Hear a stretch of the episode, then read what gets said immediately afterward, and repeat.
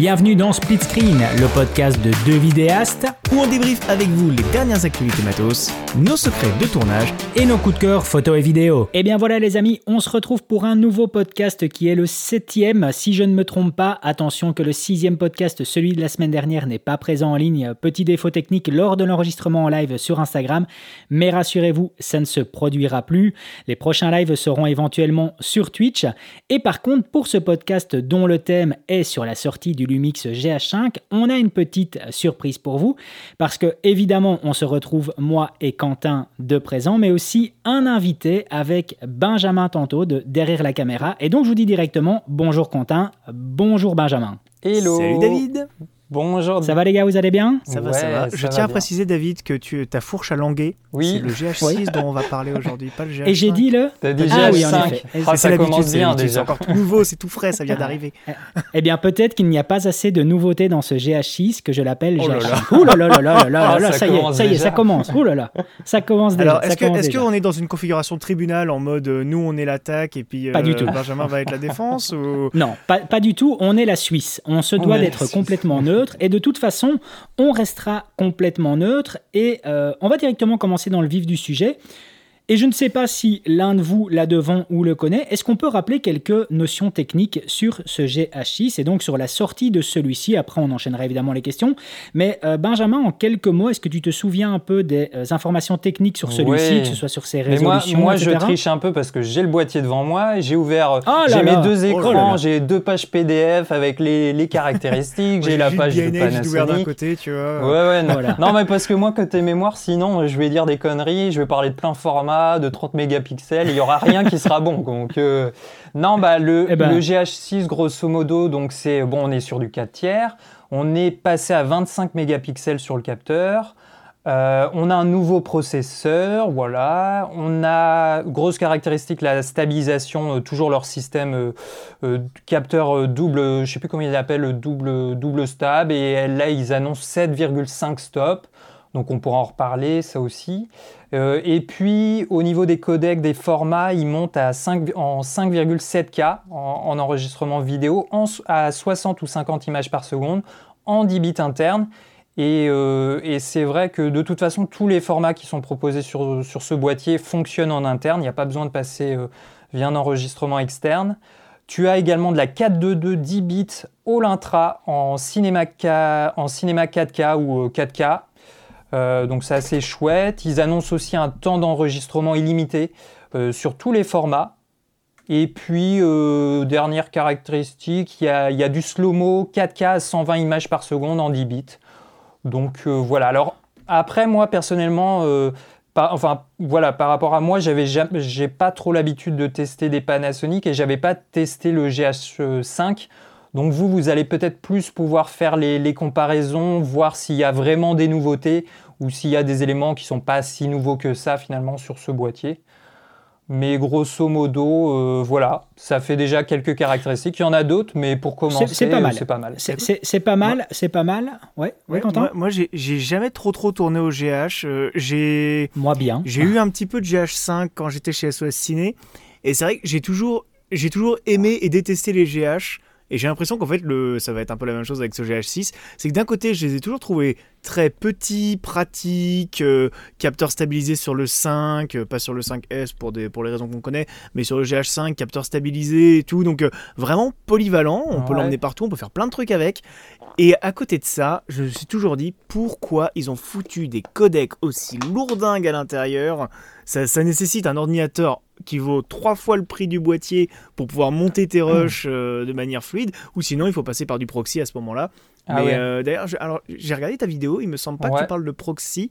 je Est-ce que l'enregistrement à double carte est possible en proxy interne? Euh, Alors, c'est vrai que j'ai pas trop. Il me semble que oui, tu peux enregistrer effectivement dans les menus. Ça alors, semblerait logique, c'est pour ça. Et il me semble pas que l'avoir vu dans ta vidéo. Non, non, j'en ai pas parlé. Alors, je vais, je vais allumer le boîtier, comme ça, ça va être plus simple. Pendant que tu allumes le boîtier, je vais quand même rappeler deux petites choses qui pourraient être intéressantes ici euh, pour le podcast. La première chose, c'est au niveau des notions techniques, ce que tu as dit là, ben, c'est ce qui est présent sur papier, mais c'est quand même à rappeler évidemment que sur les futures mises à jour, il y a quand même deux choses qui seront euh, géniales et qui vont arriver. La première, c'est la possibilité d'enregistrer sur un SSD externe. Ça, c'est quand même génial ce qui va enfin arriver. C'est quelque chose qui était demandé, qui était attendu, et je trouve ça vraiment intelligent de la part de Panasonic de le faire enfin. Et la deuxième, donc on a aussi le ProRes RAW euh, qui, doit arriver, si je me trompe pas, de façon externe. Euh, et alors, deuxième élément pour ce podcast, c'est que euh, moi, ce que je vous propose aussi est de façon un peu à garder cette neutralité, parce que c'est important, je pense, d'amener de, la neutralité.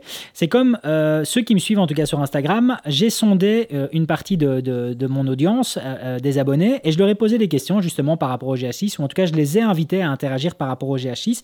Et je vous propose que de temps en temps, ben voilà, je vous balance en tout cas un petit, un petit retour d'infos de la part d'un abonné et qu'on puisse éventuellement un peu rebondir dessus, ce qui, voilà, ce qui amènera de la neutralité parce que c'est des sujets qui seront amenés de l'audience, donc des personnes qui sont potentiellement euh, intéressées euh, par, euh, par, par, ce GH.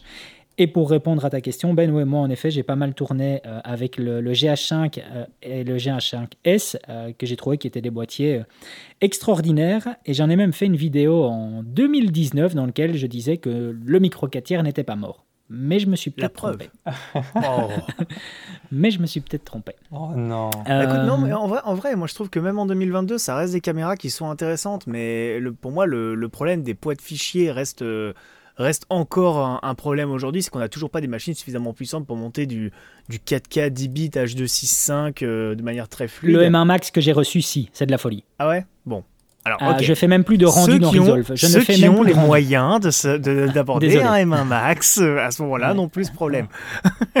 Mais tu vois, par exemple, aujourd'hui, là où il y a quelques années, pour, euh, on m'aurait demandé Hé Quentin, est-ce que tu connaîtrais pas une bonne caméra pour débuter pour, entre guillemets, pas trop cher? J'aurais conseillé le GH5 ou GH5S. Aujourd'hui, je conseille davantage la Blackmagic Pocket 6K Pro, par exemple, tu vois, 6K ou 6K Pro. C'est super euh, intéressant ce que tu dis là. Plus, euh, beaucoup plus euh, feature, feature proof. Future proof. Ouais, c'est super intéressant ce que tu dis là. Et, j'avais cette idée-là, en fait, pour aussi vous, vous poser une question. Est-ce qu'il va peut-être un peu peut-être donner le, le, spoiler alerte au niveau justement de ce podcast et qu'on va pouvoir développer? Mais justement, le spoiler alerte, alerte par rapport au GH6 de la part de nous trois va peut-être permettre aux gens de, de vouloir continuer à écouter ce podcast pour se dire Ah, je vais quand même savoir pourquoi. J'ai envie de vous poser une question à tous les deux par rapport à votre niveau de connaissance actuel, par rapport à l'expérience que vous avez acquise tous les deux.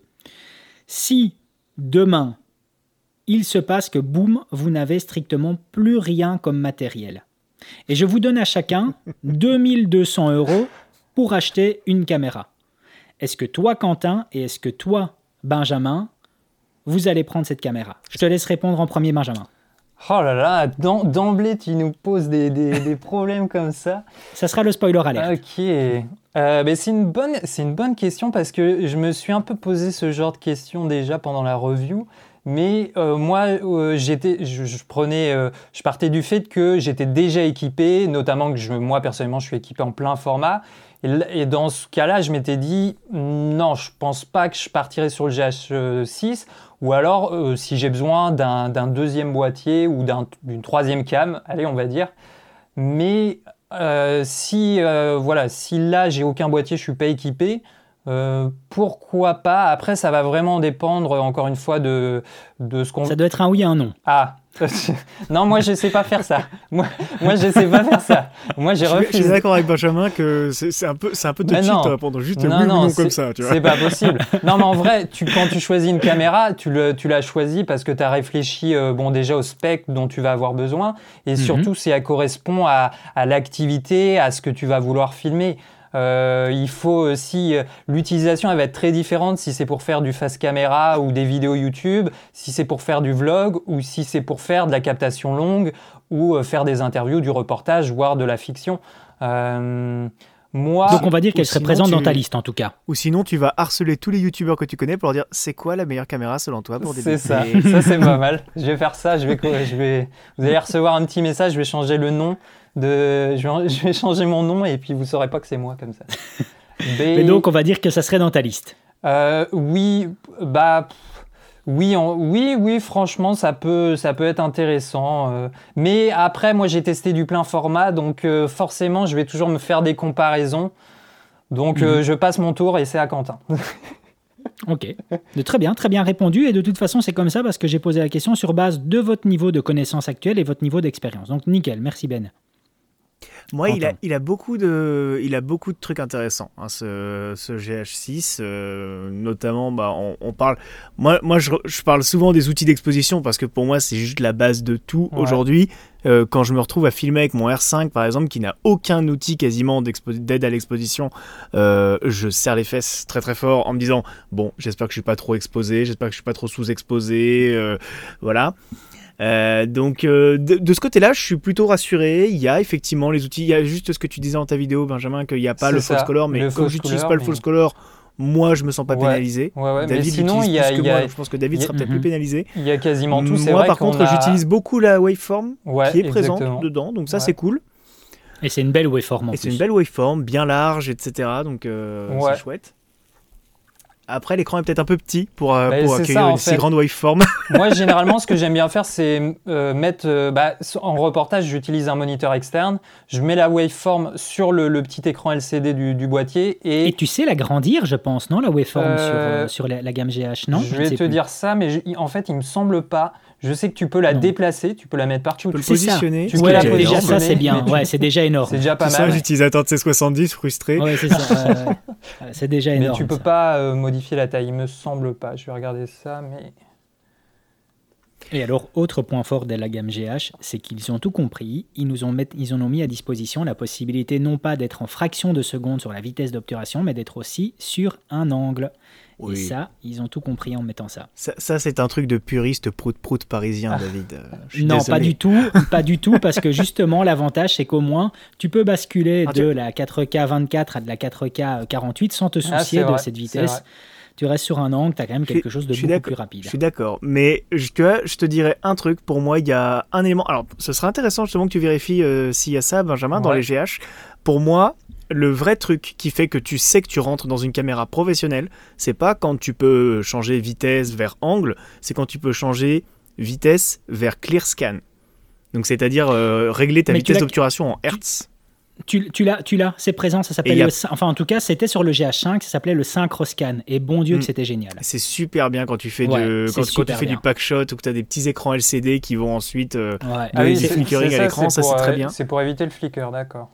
Et la plupart, euh, la, plupart des, des appareils aujourd'hui, enfin des caméras aujourd'hui ne l'ont pas, c'est vraiment une feature que tu retrouves en général que sur des caméras un peu plus haut de gamme.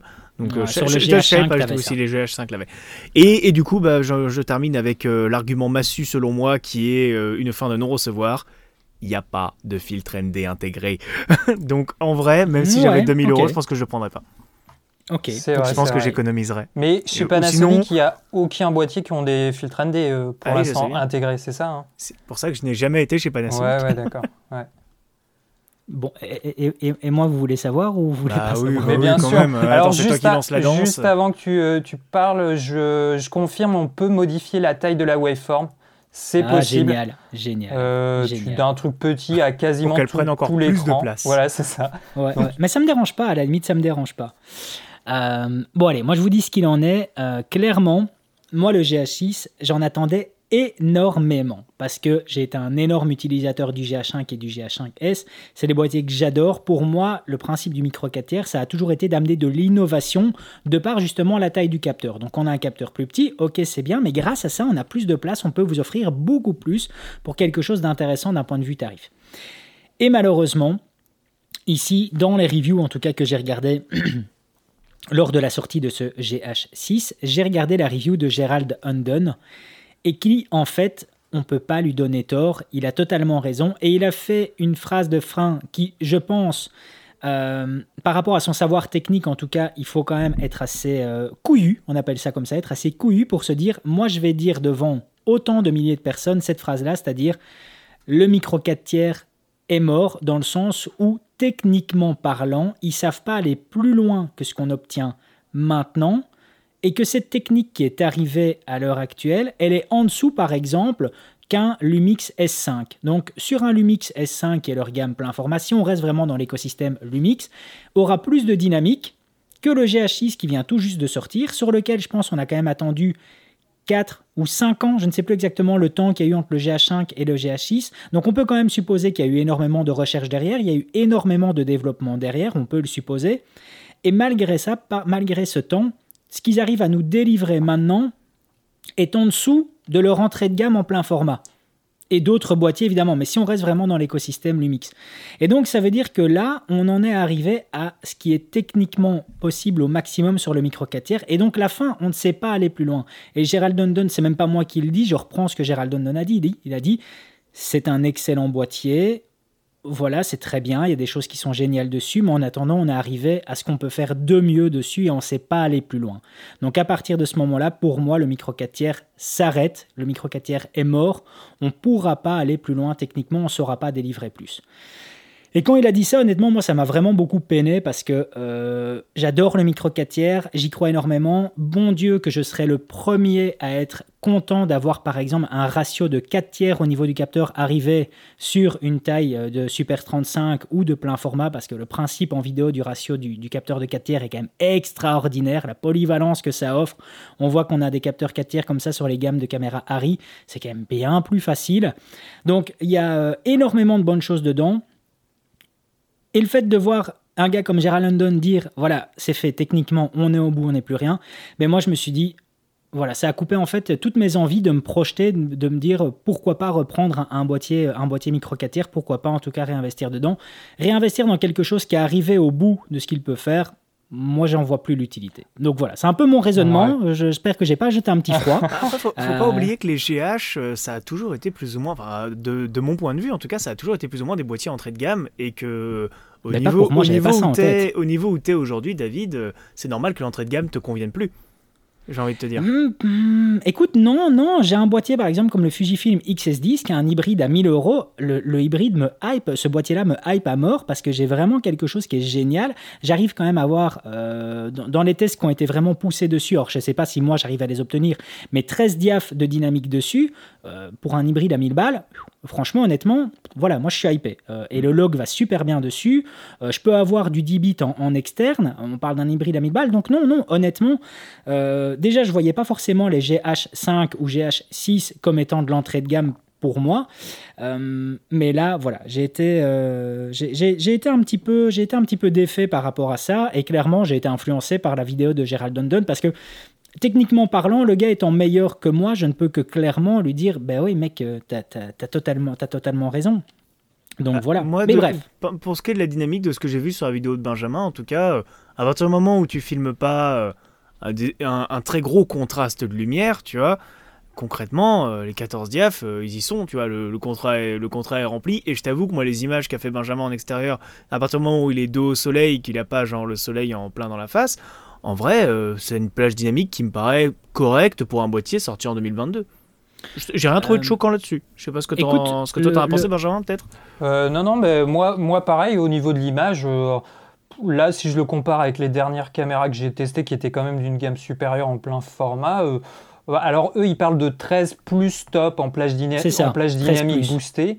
Et c'est vrai que, alors euh, oui, et puis surtout si tu filmes en ProRes 5,7K, bon Quentin, c'est peut-être pas le format qui va t'intéresser si ça ne tourne oh pas sur ta machine, mais c'est même pas ça, c'est que j'ai vu, le, vu le débit que tu nous as annoncé. Ah c'est le débit du 8 carreaux du R5. Bah là, je peux, donner, je peux donner quelques exemples parce que j'ai des plans sous les yeux. Alors, mhm. Par exemple, j'ai un plan de 12 secondes en, que j'ai tourné en ProRes 5,7K 422HQ. Et 12 secondes, ça fait 1,65 giga. Euh, voilà, pour donner un petit peu un. Donc 15 secondes de giga, de giga, quoi. Ouais, c'est ça. Et puis, alors attends, ah oui, par contre, l'autre plan, l'autre plan d'à côté, la durée du plan, il fait, bah, il met 12 secondes encore. Il met 12 secondes et par contre, il me dit cette fois-ci, il fait 2, 2 giga 40. Alors là, je sais pas pourquoi il est. Ouais, ça va dépendre après, de la scène filmée. Euh, euh, ouais, ça dépend du sujet que tu filmes. Ouais, si tu filmes un sujet très clair ou très sombre, le, le, poids des datas peut changer. Oui, et puis peut-être de la profondeur de champ. S'il y a pas mal de flou, mm. il y a peut-être moins de, moins de choses aussi à. Ouais. Et Et par rapport à, cette dynamique, donc le, le, Gérald Dundon a, fait un test dessus sur la dynamique. Euh, et toi, après, je te poserai ici une question par rapport justement à la gestion de ce boost mode, Benjamin. Donc, dans les tests que lui a fait, il arrive à ce résultat et quand même, il les fait avec un appareil spécial. Donc, c'est quand même, euh, voilà, c'est pas, c'est pas n'importe quoi. En gros, avec le boost mode, on obtient un diaph de plus que par rapport à un GH5S, et ce qui est équivalent à un diaph de moins que le Lumix S5. Donc, ça, c'est ce que lui avait. Et moi, Benjamin, ce que j'ai envie de te poser comme question, parce que j'ai essayé de me projeter par rapport à ça, et je me suis dit, putain, ça devient quand même un peu galère. Est-ce que tu n'as pas un peu, est-ce que t'as pas un peu galéré quand tu étais avec le boost mode de te retrouver à filmer à ISO 2000 vu que c'est l'ISO natif pour avoir ce boost mode ça. en te disant tiens j'ai envie de faire des plans dehors mais en étant ouvert à 1.4 c'est pas un peu galère c'est ça et puis j'ai vu qu'il y avait d'autres d'autres youtubeurs avaient fait cette critique un peu surtout qu'en fait le, le, GH6 il a tendance à bruiter assez vite même à faible. ISO, c'est pas c'est pas dégueulasse, inutilisable et puis tu peux toujours l'enlever un peu. Mais du coup, oui, à 2000 ISO, il y a quand même du bruit et c'est vrai qu'en extérieur, euh, plein soleil, bah, si tu veux garder un shutter au double de ta cadence, tu es obligé d'avoir un, bon filtre, euh, un bon filtre ND. Et, minimum 5 stops. Hein. Bah ouais, ouais, ah, carrément. Surtout si tu es à très grande ouverture, c'est clair. Bah et oui, du coup, euh, bah, en fait, j'ai assez peu utilisé la, dans mes tests la plage dynamique boostée.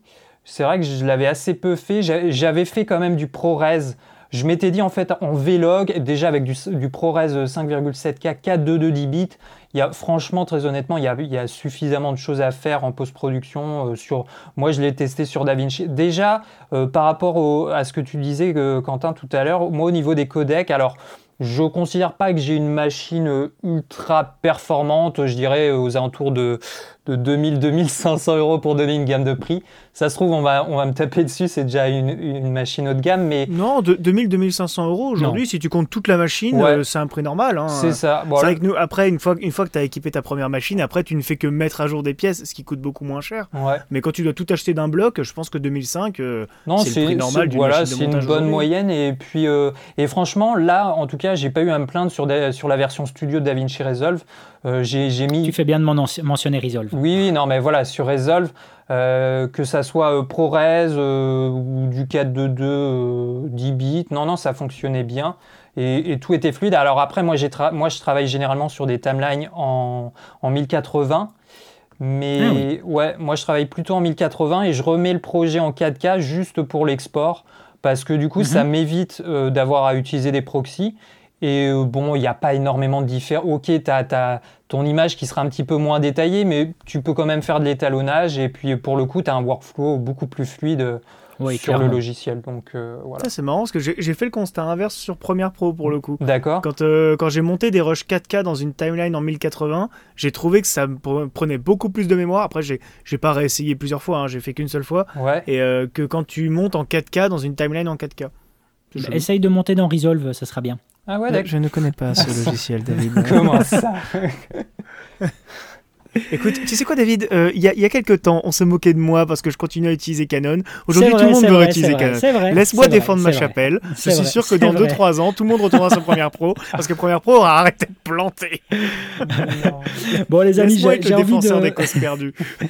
J'ai envie de mener la danse et euh, je vais vous poser des questions qui sont. Euh, je, vais vous poser, je vais vous proposer d'interagir par rapport donc à des réflexions d'abonnés et j'en prends ici une première qui est intéressante de la part de, de Lucas qui nous dit, qui répond en fait par rapport au GH6, il lit directement une belle évolution mais qui arrive peut-être trop tardivement. Benjamin, qu'est-ce que tu en dis par rapport à ça? Bah, c'est effectivement le, retour que j'ai eu pas mal eu dans les commentaires. Souvent, ça disait il serait sorti en 2020, les gens l'auraient pris il serait sauté dessus. Bah, c'est oui, bah, bah c'est forcément parce que le GH5, ça remonte à 2017 si je me trompe pas, donc forcément il y a eu beaucoup d'attentes depuis. Et, et 5 ans. Ouais, c'est ça. Et puis, euh, et puis en fait, toutes les marques ont sorti plein, plein de boîtiers. L'hybride a explosé. Euh, l'hybride aussi euh, plein format. Et donc forcément, on a, maintenant, on, est, on a toujours des comparaisons en permanence avec des, boîtiers ultra, ultra performants. Donc, je ne sais pas en fait, euh, moi, moi honnêtement quand j'ai découvert les specs ça m'a pas choqué, je trouve qu'il est plutôt bien. En fait moi je suis content qu'il n'ait pas proposé de la 8K, des, des, gros, des grosses résolutions qui n'auraient pas forcément beaucoup plus de sens. Et euh, en, en, fait moi dans mes dans mes commentaires, j'ai l'impression qu'il y avait les gens adorent ce qui, ce qui est proposé, tous les outils aussi euh, d'aide pour, pour le vidéaste. Mais euh, bon, on va en reparler plus tard peut-être. Mais généralement, le côté négatif, c'était l'autofocus. Mais euh, on va en revenir. Ouais, hein, non, non, mais j'imagine tu as prévu. Alors après, moi, moi personnellement, tu vois, je me dis si je fais de la, du reportage, de la captation, ça, ça m'est arrivé de l'année dernière faire pas mal d'interviews. Moi, j'ai besoin d'un boîtier qui, voilà, avec un bon codec. Si je l'utilise en tant que deuxième caméra, bah, il faut que je puisse faire matcher les caméras assez facilement. Et euh, ce qui est important pour moi, c'est un temps d'enregistrement illimité, un boîtier qui ne surchauffe pas, évidemment. Et donc là, c'est carrément ce que propose ce boîtier, avec euh, des, performances vidéo plutôt sympas. Donc euh, moi potentiellement, tu vois, je m'étais, je, pense pas que je vais partir dans ce sens, mais je m'étais dit si je faisais beaucoup plus de captations longues, bah si j'avais besoin d'un deuxième, troisième boîtier, j'aurais peut-être pris ce, GH6 pour venir en complément des, pleins formats que j'ai. Euh, rien que pour le fait que là au moins je suis sûr à 100% que le temps d'enregistrement, euh, je, peux, je peux filmer autant que je veux, on peut le brancher sur secteur, on peut l'alimenter en USB-C. Euh, et puis surtout avoir l'enregistrement sur SSD prochainement. Et voilà, prochainement sur SSD, donc il n'y aura vraiment aucune limitation au niveau des, cartes, de poids de fichiers. Donc euh, bah après, ça dépend de, Lucas, euh, de, en fait, de ce qu'il recherche et de ce qu'il veut faire avec sa caméra. c'est surtout ça, parce qu'après, c'est vrai que après, je, voilà, je connais pas son niveau dans l'audiovisuel, mais c'est vrai qu'on a toujours tendance à se dire que bon, dans quelques mois, on va avoir un boîtier meilleur, que finalement, il n'est pas si bien que ça. Alors qu'en fait, très honnêtement, euh, aujourd'hui, tous les boîtiers sont, sont carrément suffisants ah, euh, pour... on, le dit, on le dit à chaque fois. Ben au-delà de 1500 euros, on le rappelle à chaque fois, au-delà de 1500 euros. J'apporterai un, complément à ce que dit Benjamin et je suis assez d'accord avec lui. Euh, mais j'apporterai un autre complément, c'est que je prends un, exemple personnel. Euh, j'ai fait il y a quelques années une review de la C100 Mark II qui est sortie en 2014, je crois, de mémoire. les vues sur cette vidéo sont en train de remonter en ce moment et j'ai même un gars récemment qui m'avait contacté en message privé pour me pour m'envoyer une annonce de C100 Mark II en me demandant, euh, en fonction du nombre d'heures, etc., est-ce que tu penses que c'est un bon deal vu le prix que le mec propose et tout. Donc en fait, je pense que c'est un boîtier qui va trouver son public. C'est juste qu'à mon avis, le Lucas en question, euh, il est peut-être à un niveau dans sa carrière où ça ne lui correspond plus, c'est plus un boîtier qui est suffisant pour lui, il a peut-être un besoin de Super 35, de moyen format, enfin de plein format, etc. Et, mais il oublie en fait les gens qui sont en dessous de lui, les gens qui débutent, qui eux sont encore au début de leur carrière de vidéaste et qui vont avoir tout à fait intérêt à utiliser un boîtier en micro 4 tiers pour toutes les raisons que les gens utilisaient des boîtiers micro 4 tiers euh, à cette époque-là, euh, à l'époque des GH4, GH5. Et, et, surtout, en fait, il commence à y avoir maintenant une espèce de prise de conscience que avoir une image absolument clean, qui a aucun bruit, bah les gens s'en foutent un peu vu la compression qui arrive derrière quand tu mets sur une plateforme comme YouTube, euh, le bruit de tes vidéos. Moi, je t'avoue, Benjamin, euh, alors je l'ai pas regardé sur un hyper grand écran, mais la montée en bruit dans ta review, j'ai pas trop trop vu de différence jusqu'à 6400 ISO. Clairement. Alors que je sais que toi, dans les commentaires que tu disais, tu disais qu'effectivement, je crois qu'au bout de 2000 ou 3000, c'était limite limite. C'est ça, mais euh, j'avais donné comme limite vraiment 6400 ISO. Mais, euh, peut-être parce que toi, effectivement, tu es en capacité de zoomer dans le plan, que tu as le plan master en qualité maximale. Mais moi, en tant que viewer qui regarde ta vidéo en 1080p sur mon écran euh, euh, YouTube, bah, en vrai, moi, la, le bruit, je le voyais pas. Je le voyais pas du tout. Bah, il passait totalement dans à la trappe par la compression. Donc des, des, des capteurs qui paraissaient faire trop de bruit, etc. il y a quelques années, aujourd'hui, ils passeraient carrément. Donc je pense, je pense que c'est un boîtier qui trouvera son public. Peut-être moins que le GH5 euh, par contre. Ouais, ce que tu dis là, en fait, euh, c'est très bien. Euh, et je vais prendre justement ce que, ce que m'a dit Elias via un message. Et, ça revient un peu par rapport à ce que tu dis là, Quentin. Il a dit Il a rien de révolutionnaire, mais je pense que c'est une bonne porte d'entrée pour pas mal de monde. Je pense que le micro 4 tiers est mort, mais en tout cas, il est pas vraiment, en, ou en tout cas, il n'est pas vraiment en vogue. Parce que effectivement, c'est pas l'idéal un capteur micro 4 tiers, mais quand tu vois ce qu'il propose, ça permet de se faire la main sur l'étalonnage, le log, l'utilisation de la résolution plus grande que la 4K, l'utilisation de slow motion plus important, et du coup, ça laisse pas mal de possibilités créatives. Du coup, vraiment cool, mais pas révolutionnaire. Et je trouve ça pas mal. Je trouve ça pas mal comme résumé. effectivement. Ouais, non, mais, non, mais carrément, parce que, enfin, moi, si à l'époque j'avais commencé la vidéo euh, sur un GH6, euh, bah, je serais aux anges. Enfin, waouh, waouh, waouh, la folie. Bah, mais c'est complètement dingue. Et même, j'aurais envie de te dire, moi, personnellement, pour quelqu'un qui n'y connaît rien à la vidéo et qui veut vraiment, euh, qui cherche une première caméra pour débuter, je conseillerais même une gamme nettement inférieure. Après, encore une fois, s'il a le budget, bah, qu'il fonce, oui, sur ce genre de boîtier. Mais moi, je le voyais même comme caméra d'école, tu vois. Ah ouais comme, euh, oui, oui, comme caméra d'école, hein, tu vois. Je verrais plus le Blackmagic en caméra d'école en vrai. Hein. Vraiment. Ouais, ouais, non, t'as, ouais, si, ouais, ok, ok, on te, l'accorde, mais pour peu que l'école ait pas vraiment de moyens et qu'elle doit faire de la photo en même temps, voilà. Y a, oui. en fait, c'est, plutôt, c'est plutôt faire la photo en même temps parce que je suis pas sûr que Blackmagic soit beaucoup plus cher. Hein, il est moins cher. Tu prends une Pocket 4K, tu vas avoir ça à 1300 hmm. balles, je crois, un truc et comme encore, ça. Hein, euh, tu parles du prix neuf, je crois, parce que les Pocket 4K aujourd'hui se retrouvent énormément d'occasions et ah il y a largement de quoi faire. Hein. Ah merde, je, pensais peut-être à, vendre. Non, je déconne, je garde la mienne, je garde la mienne. ok, d'accord. Euh, bon, allez, allez, allez, allez, je remets une petite couche et je vais revenir un peu sur ce que sur ce qu'a dit euh, Benjamin. Et clairement, ben voilà, on va pas tourner euh, des heures, on va, on va directement aller de plein plot. Ici, j'ai par exemple Noir Pixel qui nous dit Je pense que, que Panasonic va droit dans le mur, surtout par son autofocus et son prix par rapport au micro 4 tiers. On va avoir encore un autre euh, qui va directement nous reparler évidemment euh, du, En fait, ça a été toujours euh, pas de changement par rapport à l'autofocus, par rapport au, ce système DFD, donc sur base de contraste. J'ai dû recevoir une dizaine en fait de commentaires par rapport à, ce, à cet autofocus. Et toi-même, Benjamin, tu le reconfirmes, c'est ce que tu as vu aussi dans les bah, commentaires, c'est ça? Soit 80% des commentaires, il y a toujours, ça parle de l'autofocus un peu négativement, on va dire. Hmm. Après, il faut, faut, voir aussi un truc concernant l'autofocus, c'est que moi je pense qu'on est à un point charnière de la technologie autofocus avec le, le Ronin 4D et le RS2 qui était juste avant, qui ont introduit les capteurs LIDAR dans, dans la technologie autofocus. Euh, pour moi, il va y avoir un switch énorme dans les peut-être deux ou trois prochaines années euh, qui, où on va avoir des modules LIDAR qui vont sortir de partout, de plein de marques différentes. Et à mon avis, ça va bouleverser beaucoup de choses sur l'autofocus et notamment, ça va permettre de rendre l'autofocus, enfin de donner plutôt l'autofocus à des optiques euh, manuelles. C'est ce que. Rappelle vite fait pour notre audience le principe du lidar. Alors le lidar, de mémoire, c'est des capteurs infrarouges qui qu'on place en fait euh, au-dessus de son boîtier et qui en fait vont capter la profondeur de, vont capter la profondeur et vont faire la mise au point en fonction de ça. C'est très très mal résumé, je suis désolé. Écoute, tu donnes la base et l'envie aux gens de se renseigner. Exactement. Euh, allez chercher sur Google, les amis. Euh, c'est une technologie qui n'est pas toute nouvelle. Hein. Je crois que c'était, il me semble, je n'ai pas envie de dire de conneries, mais il me semble que c'était déjà plus ou moins expérimental dans les Kinect, etc., qu'on avait il y a quelques temps sur nos, euh, sur nos Xbox. Mais, mais là, c'est en train de vraiment, vraiment marquer le pas. Et pour que DJI l'inclue en kit de base dans son Ronin 4D, c'est qu'à mon avis, ils y croient. Et en vrai, si vous avez vu la dernière review de Make Art Now sur le Ronin 4D, euh, clairement, ça va changer beaucoup de choses. Ça va changer énormément de choses le lidar.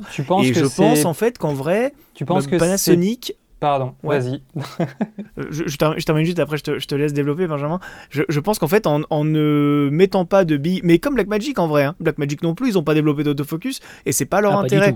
et je pense qu'en fait, Blackmagic, comme Panasonic, c'est qui tout double en fait. Soit euh, un bon peut-être pas trop Blackmagic parce que c'est beaucoup utilisé pour la fiction et la fiction aime pas trop l'autofocus. Mais soit les gens vont définitivement leur reprocher de ne pas avoir mis d'autofocus et ça les pénalisera dans les ventes, ça sera plutôt euh, Panasonic je pense. Euh, qui ont un pseudo euh, autofocus mais qui marche pas très bien. Soit sinon, ils vont faire un coup de maître, c'est-à-dire qu'ils n'auront pas mis de recherche et développement dans une technologie qui d'ici quelques ans va être totalement dépassée par les technologies LIDAR, etc. Et en fait, bah, ils diront Vous voulez l'autofocus?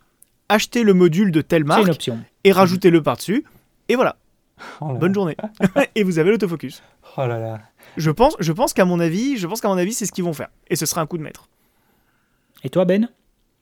Euh, bah écoute, bah moi à la limite je me dirais ça serait dommage d'abandonner cette bonne euh, détection de contraste euh, qu'ils ont défendue pendant toutes ces années et de la lâcher comme ça, ça serait dommage. Hein.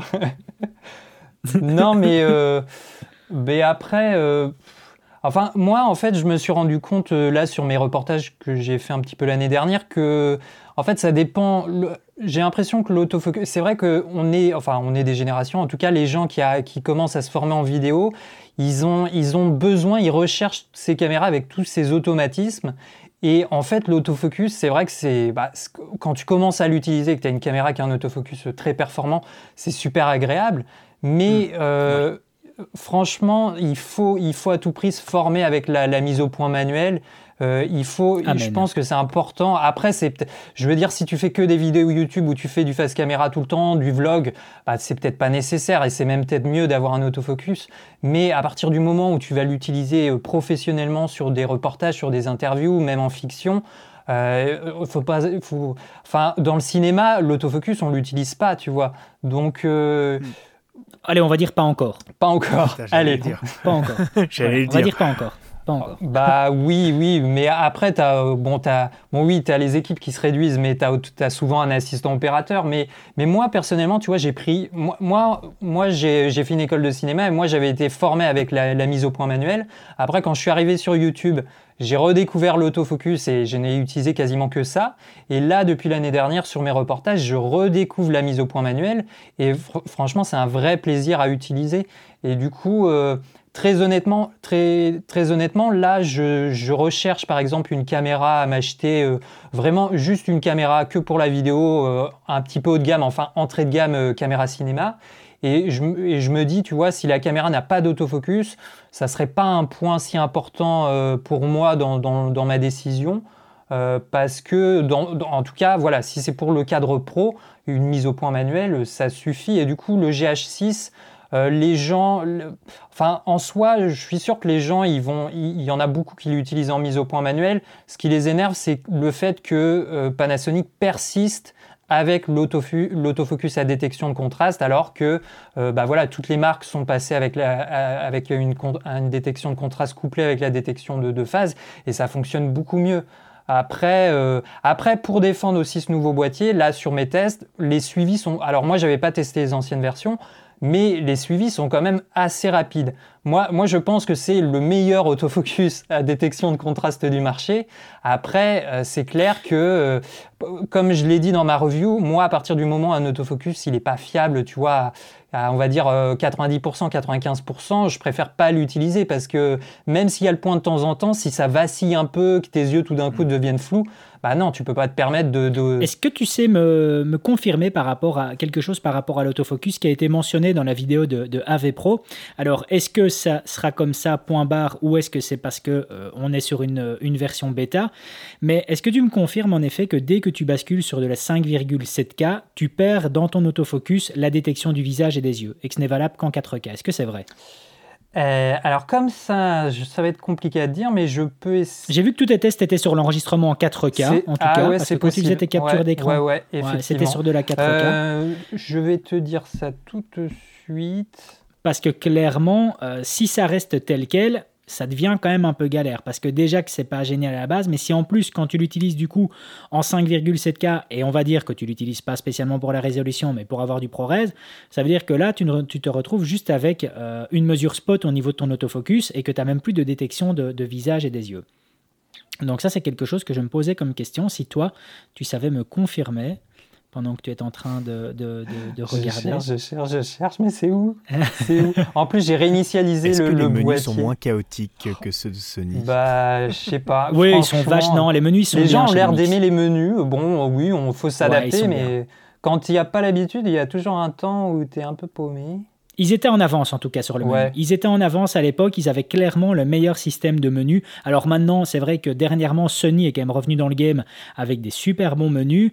Évidemment, ben, c'est une mixité d'hybride, donc photo-vidéo, donc ça sera jamais aussi bon que les menus qu'on va retrouver chez Blackmagic.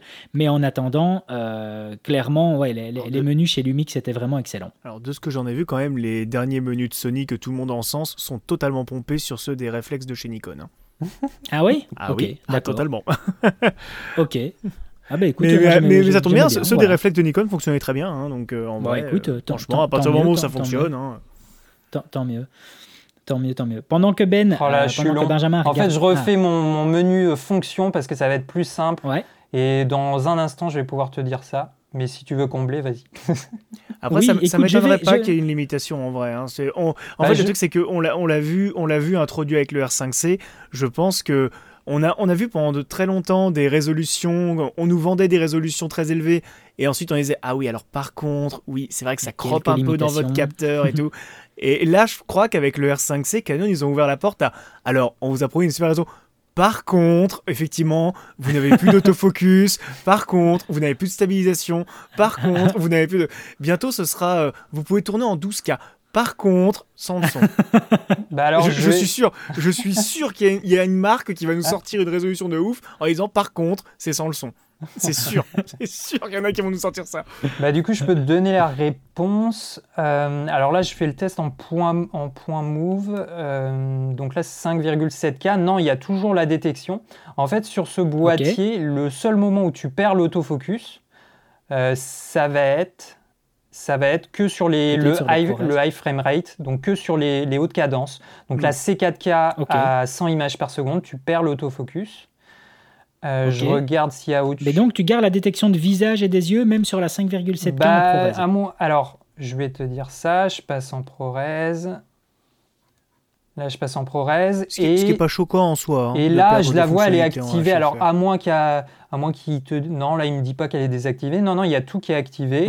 Donc, pour moi, non, non, c'est vraiment que, le, que le slow motion où tu n'auras pas d'autofocus. Mais on parle de slow-mo à 100 images ou plus.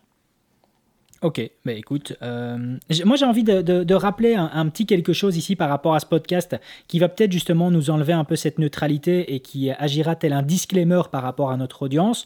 Euh, et, ça, et ça me permet de rebondir par rapport à un élément que tu as, que tu as, que tu as mentionné, euh, Benjamin que tu as mentionné dans ce podcast et que tu m'avais aussi mentionné euh, en off. Euh, je vais revenir en fait euh, quelques années, enfin quoi, il y a un peu plus de deux ans en arrière. j'ai rencontré Albert pour la première fois en vrai, je pense, ou pour la deuxième fois. je participais à un live qui, qui était présent sur sa chaîne. Et on a commencé à parler de caméra, euh, que ce soit juste lui et moi en off ou euh, avec l'audience qui posait des questions en live. Et à chaque fois que euh, je lançais une petite balle justement sur différents hybrides qui étaient présents, il me, il me répondait toujours la même phrase sur laquelle je n'arrivais pas vraiment à percuter. Il me répondait toujours Ouais, David, c'est bien, mais c'est un hybride. Ok, j'avançais, puis je lui reposais une autre question, et puis il me dit Ouais, David, c'est bien, c'est un hybride. Et à l'époque, j'ai jamais réussi à percuter sur cette question. Et euh, sur cette réponse-là. Et maintenant, je comprends ce qu'il voulait dire par là, c'est que arrivé à un stade on a besoin en tout cas d'avoir quelque chose de entièrement dédié à la caméra. Et toi, Quentin, tu l'as déjà, tu l'as, tu l'as déjà eu il y a bien, bien avant nous, avec justement ton investissement dans la C100 à l'époque, il y a déjà quelques années. Donc toi, c'est un déclic que tu avais déjà eu à l'époque. Tu avais besoin d'une caméra. Moi, je l'ai eu récemment, donc euh, début de l'année passée, en, essayant la C70. Et toi, Benjamin, ben, comme tu viens de le dire, tu es en train de regarder, tu as envie de passer à l'étape supérieure. Donc oui, c'est bien comme caméra, mais ça reste un hybride on ne sait pas aller plus loin. Moi, j'ai envie de plus. J'ai envie d'avoir justement euh, une caméra, euh, une véritable caméra. Et on, se doute de, de, par ce que tu dis là que peut-être euh, TRM touchera un peu plus d'argent de ta part si tu viens à craquer pour une RAID, par exemple, pour la Komodo. non, mais ça, c'est hyper intéressant. C'est vrai comme sujet. Et c'est vrai que je me suis. C'est vrai que. y a... Alors, il n'y a pas longtemps, j'ai acheté la 7.4 et il y a quelqu'un qui m'a demandé pourquoi j'avais pas pris la 7S3. Et en fait, euh, je lui ai dit que moi, moi, je veux un boîtier qui est vraiment dédié à la vidéo. Et moi, j'ai pris la 7.4 parce que bah voilà, parce que c'est un boîtier hybride et en fait c'est un appareil photo à la base. Et moi, ce qui m'intéresse, c'est toujours cette polyvalence que Sony arrive à très bien mélanger sur cette gamme de boîtiers. Mais euh, alors après, ça va avec l'évolution personnelle de, tout le monde. Mais c'est vrai qu'aujourd'hui, moi, euh, en tout cas sur des... Alors pas pour faire des vidéos YouTube, très honnêtement, je vais pas acheter une RED ou, ou euh, une C70 ou une FX6 pour euh, faire des, pour en tout cas me filmer en face caméra. Même si je sais que peut-être certains d'entre vous seraient tentés de le faire, mais euh, Je ne vois pas de qui vous voulez parler. Mais disons que, voilà, dès que maintenant, sur des reportages, sur des projets un petit peu plus pro par rapport aux tests que je fais habituellement, bah ouais, moi j'ai envie de, me rapprocher un petit peu de ce qu'on peut faire euh, dans l'univers du cinéma, parce que moi c'est vraiment l'univers qui m'intéresse un petit peu, et au-delà de ça, moi c'est faire une belle image, enfin c'est raconter une histoire en image, et c'est vrai que en fait moi ça m'intéresse pas d'avoir un autofocus hyper, euh, hyper puissant euh, ou d'avoir bon, un capteur stabilisé, si ça, ça peut être intéressant. Mais c'est vrai que quand tu regardes les caméras cinéma, eh ben, elles n'ont pas tout ça, elles n'ont pas d'autofocus, elles n'ont pas de capteur stabilisé. Il n'y a pas tant de capteurs plein format euh, sur, les, sur les caméras cinéma. Et pourtant, ils font des blockbusters, ils font des films incroyables. Alors évidemment, il ne faut pas se comparer à ça parce qu'il y a, y a toute une équipe, il y a du monde derrière. Mais c'est vrai que, en, tout cas, moi personnellement, euh, Après, c'est vrai que. Enfin, par exemple, moi, l'Alpha One ou le Z9, tous ces gros boîtiers qui sont sortis avec des performances qui pourtant les, marques, enfin, j'ai l'impression qu'ils ciblent autant les vidéastes que les, photographes parce que tu peux filmer en 8K et je sais pas quoi d'autre chose, mais j'ai l'impression, moi, c'est ça, c'est des boîtiers que je vais jamais acheter parce que je sais pas, tu peux avoir un bon boîtier photo beaucoup moins cher et euh, tu peux avoir, euh, dans cette gamme de prix, tu peux avoir une vraie caméra cinéma. Alors évidemment... Ah, pour 8000 euros que coûte l'Alpha One, je te confirme. Bah ouais, c'est ça. te confirme ce que tu dis là. tu peux acheter deux C70. tu peux acheter deux C70. Non, euh, une, non, une, trois quarts. Bah, tu, peux acheter une tu peux acheter une C70 et un Canon R6 si on veut rester dans, dans, l'écosystème. même que le R5 ça passe en vrai, non? Ouais, peut-être. Ah non, il a... ouais. ah non, le R5C passe pas. Peut-être le R5. Bref. Je sais pas. Et, puis chez Sony, ben, tu peux en effet avoir un A7S3 et peut-être un Alpha 7 III par exemple. Donc pour, pour ce prix-là, le prix de l'Alpha One. Donc oui, c'est un peu une bonne logique ce que tu dis là, Benjamin. Mais après, pas forcément, en tout cas, après, c'est voilà, c'est toujours recontextualiser les choses parce que bon, le GH6, on est sur un boîtier à 2199 euros. Enfin, Vous pensez quoi de ce prix-là? Bah moi, le, le, prix quand ils l'ont annoncé. Euh, euh, moi, ça m'a pas, m'a pas choqué. Le, GH5, je crois, à sa sortie était à 1999 euros. Il me semble, j'avais vérifié. Donc effectivement, un peu plus cher. Après, tu vois, ça, c'est le prix d'un, c'est quasiment le prix d'un A7 III, bien que tu peux le trouver un peu moins cher. Et si on vraiment le compare à l'A7 III, hormis euh, la taille du capteur, tu as quand même euh, tellement plus de choses avec ce nouveau boîtier en termes de performance vidéo, en termes de stabilisation. Bon, on va pas parler d'autofocus, mais, mais euh, franchement, c'est quand même une sacrée caméra, moi je trouve, pour cette gamme de prix. Après, effectivement, euh, ça dépend d'où tu viens, de ton background. Si tu es un puriste Panasonic et t'attendais vraiment ce boîtier, tu vas peut-être être un peu déçu parce qu'il y aura peut-être pas tant d'évolution que ça par rapport à la version précédente. Mais moi, en tout cas, là, je prends vraiment le point de vue de quelqu'un qui ne vient pas du tout de l'univers Panasonic, qui tourne en plein format. Moi, je trouve très honnêtement qu'on a une super belle image. Je pourrais la mettre sans, problème avec un A7 IV. Euh, euh, et, si j'étais pas équipé en, si j'ai, ouais, si j'étais pas équipé euh, déjà en plein format, peut-être que j'aurais pu être tenté par ce genre de boîtier. Et toi, Quentin, par rapport au prix, est-ce que tu trouves ça correct? Moi, le, le prix m'avait l'air raccord. Hein, plus cher, j'aurais trouvé ça trop. Euh, moins cher, j'aurais trouvé ça culotté. Tu vois, j'aurais trouvé ça un peu, audacieux, tu vois, de dire ah ouais quand même, euh, ah ouais, vous cassez les prix les gars quoi. Un, un peu comme quand Blackmagic te sort une caméra et quand tu te sors le prix, tu fais ah ouais, ah ouais d'accord, ok. Donc pour moi en fait le prix était à peu près du niveau auquel je m'attendais de voir un GH6 euh, arriver sur le marché. Après il faut tenir compte aussi du fait que avec les pénuries qu'on connaît, etc., les matériaux, tout est plus cher à produire. Donc c'est un peu normal aussi qu'un que le boîtier sorte plus cher que son prédécesseur. Et puis j'aurais quand même bien vu 300 balles moins cher. Moi. Ouais, c'est ça. Et puis euh, la marque, elle nous l'avait défendu un peu comme ça aussi, c'est que là, le Vlog, ce qui, bon, c'est totalement logique, mais il est intégré, alors qu'il me semble sur mm. les anciennes versions, c'était une option payante. Ouais, parce que ça vient de leur département Varicam en fait. Ça n'a été introduit euh, de base, je crois que dans le S1H, il me semble.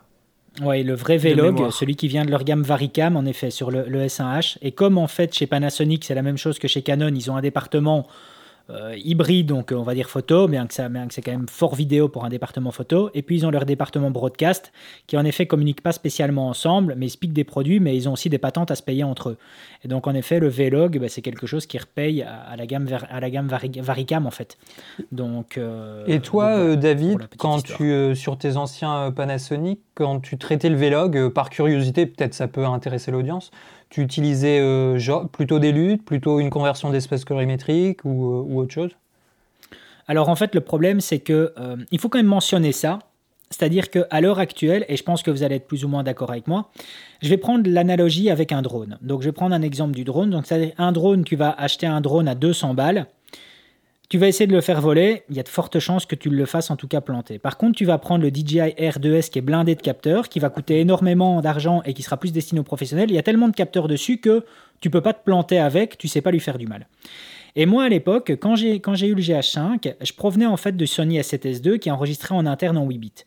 Et le problème du 8 bits, c'est que dès que tu lui tapes une lutte un tout petit peu trop agressive, ton image, elle se pète en mille, elle est foutue, ton image, elle est complètement cassée, elle ne suit pas en tout cas cette lutte, 3, cette lutte 3D, elle ne la suit pas du tout. Et donc, ben, ce qu'il y a, c'est que quand j'ai commencé à manipuler des, des plans GH5 avec le 10 bits, je me suis fait waouh, je suis un étalonneur, je deviens un expert.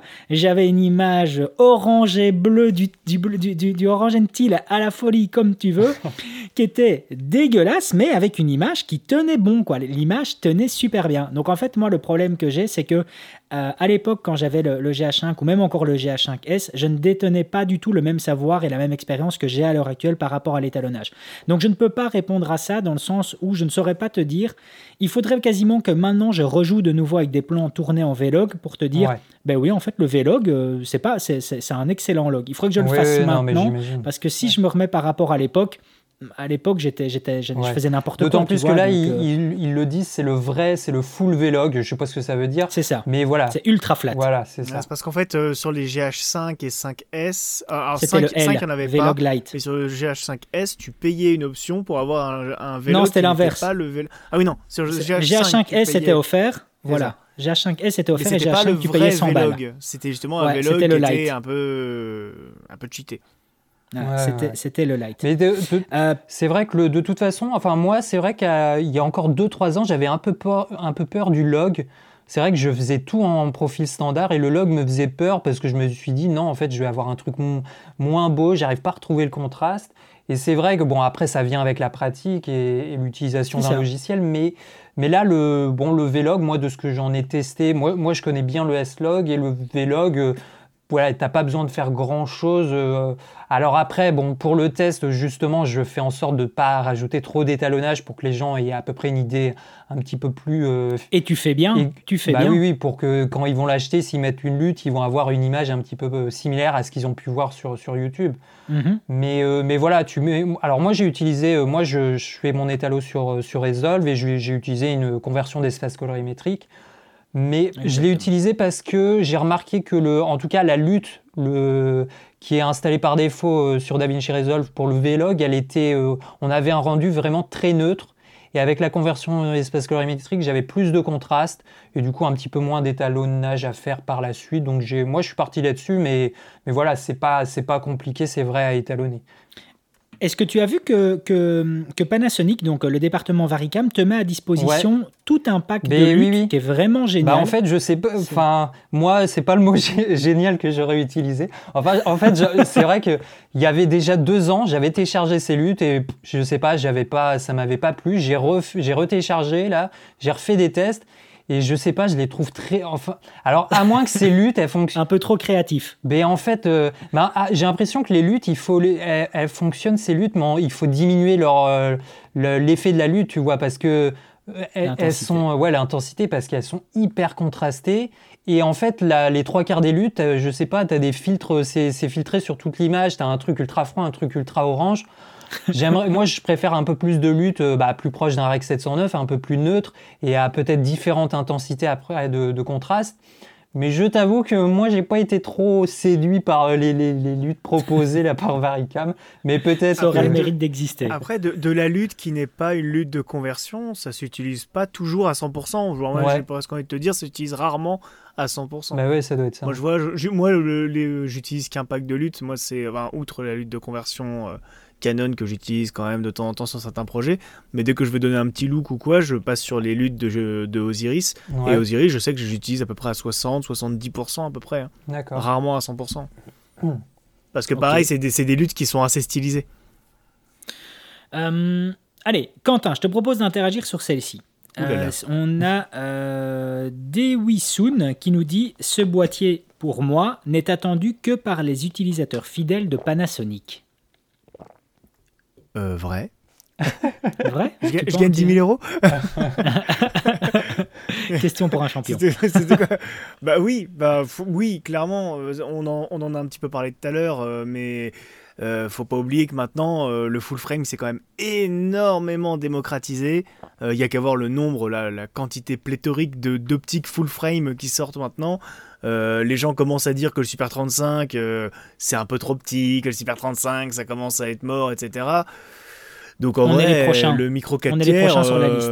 ouais, je sais pas, je sais pas si le Super 35 disparaîtra en vrai. Parce que le Super 35 a quand même beaucoup beaucoup d'avantages, mais mais le, micro 4 tiers disparaîtra jamais, c'est juste que ça va devenir un truc de niche.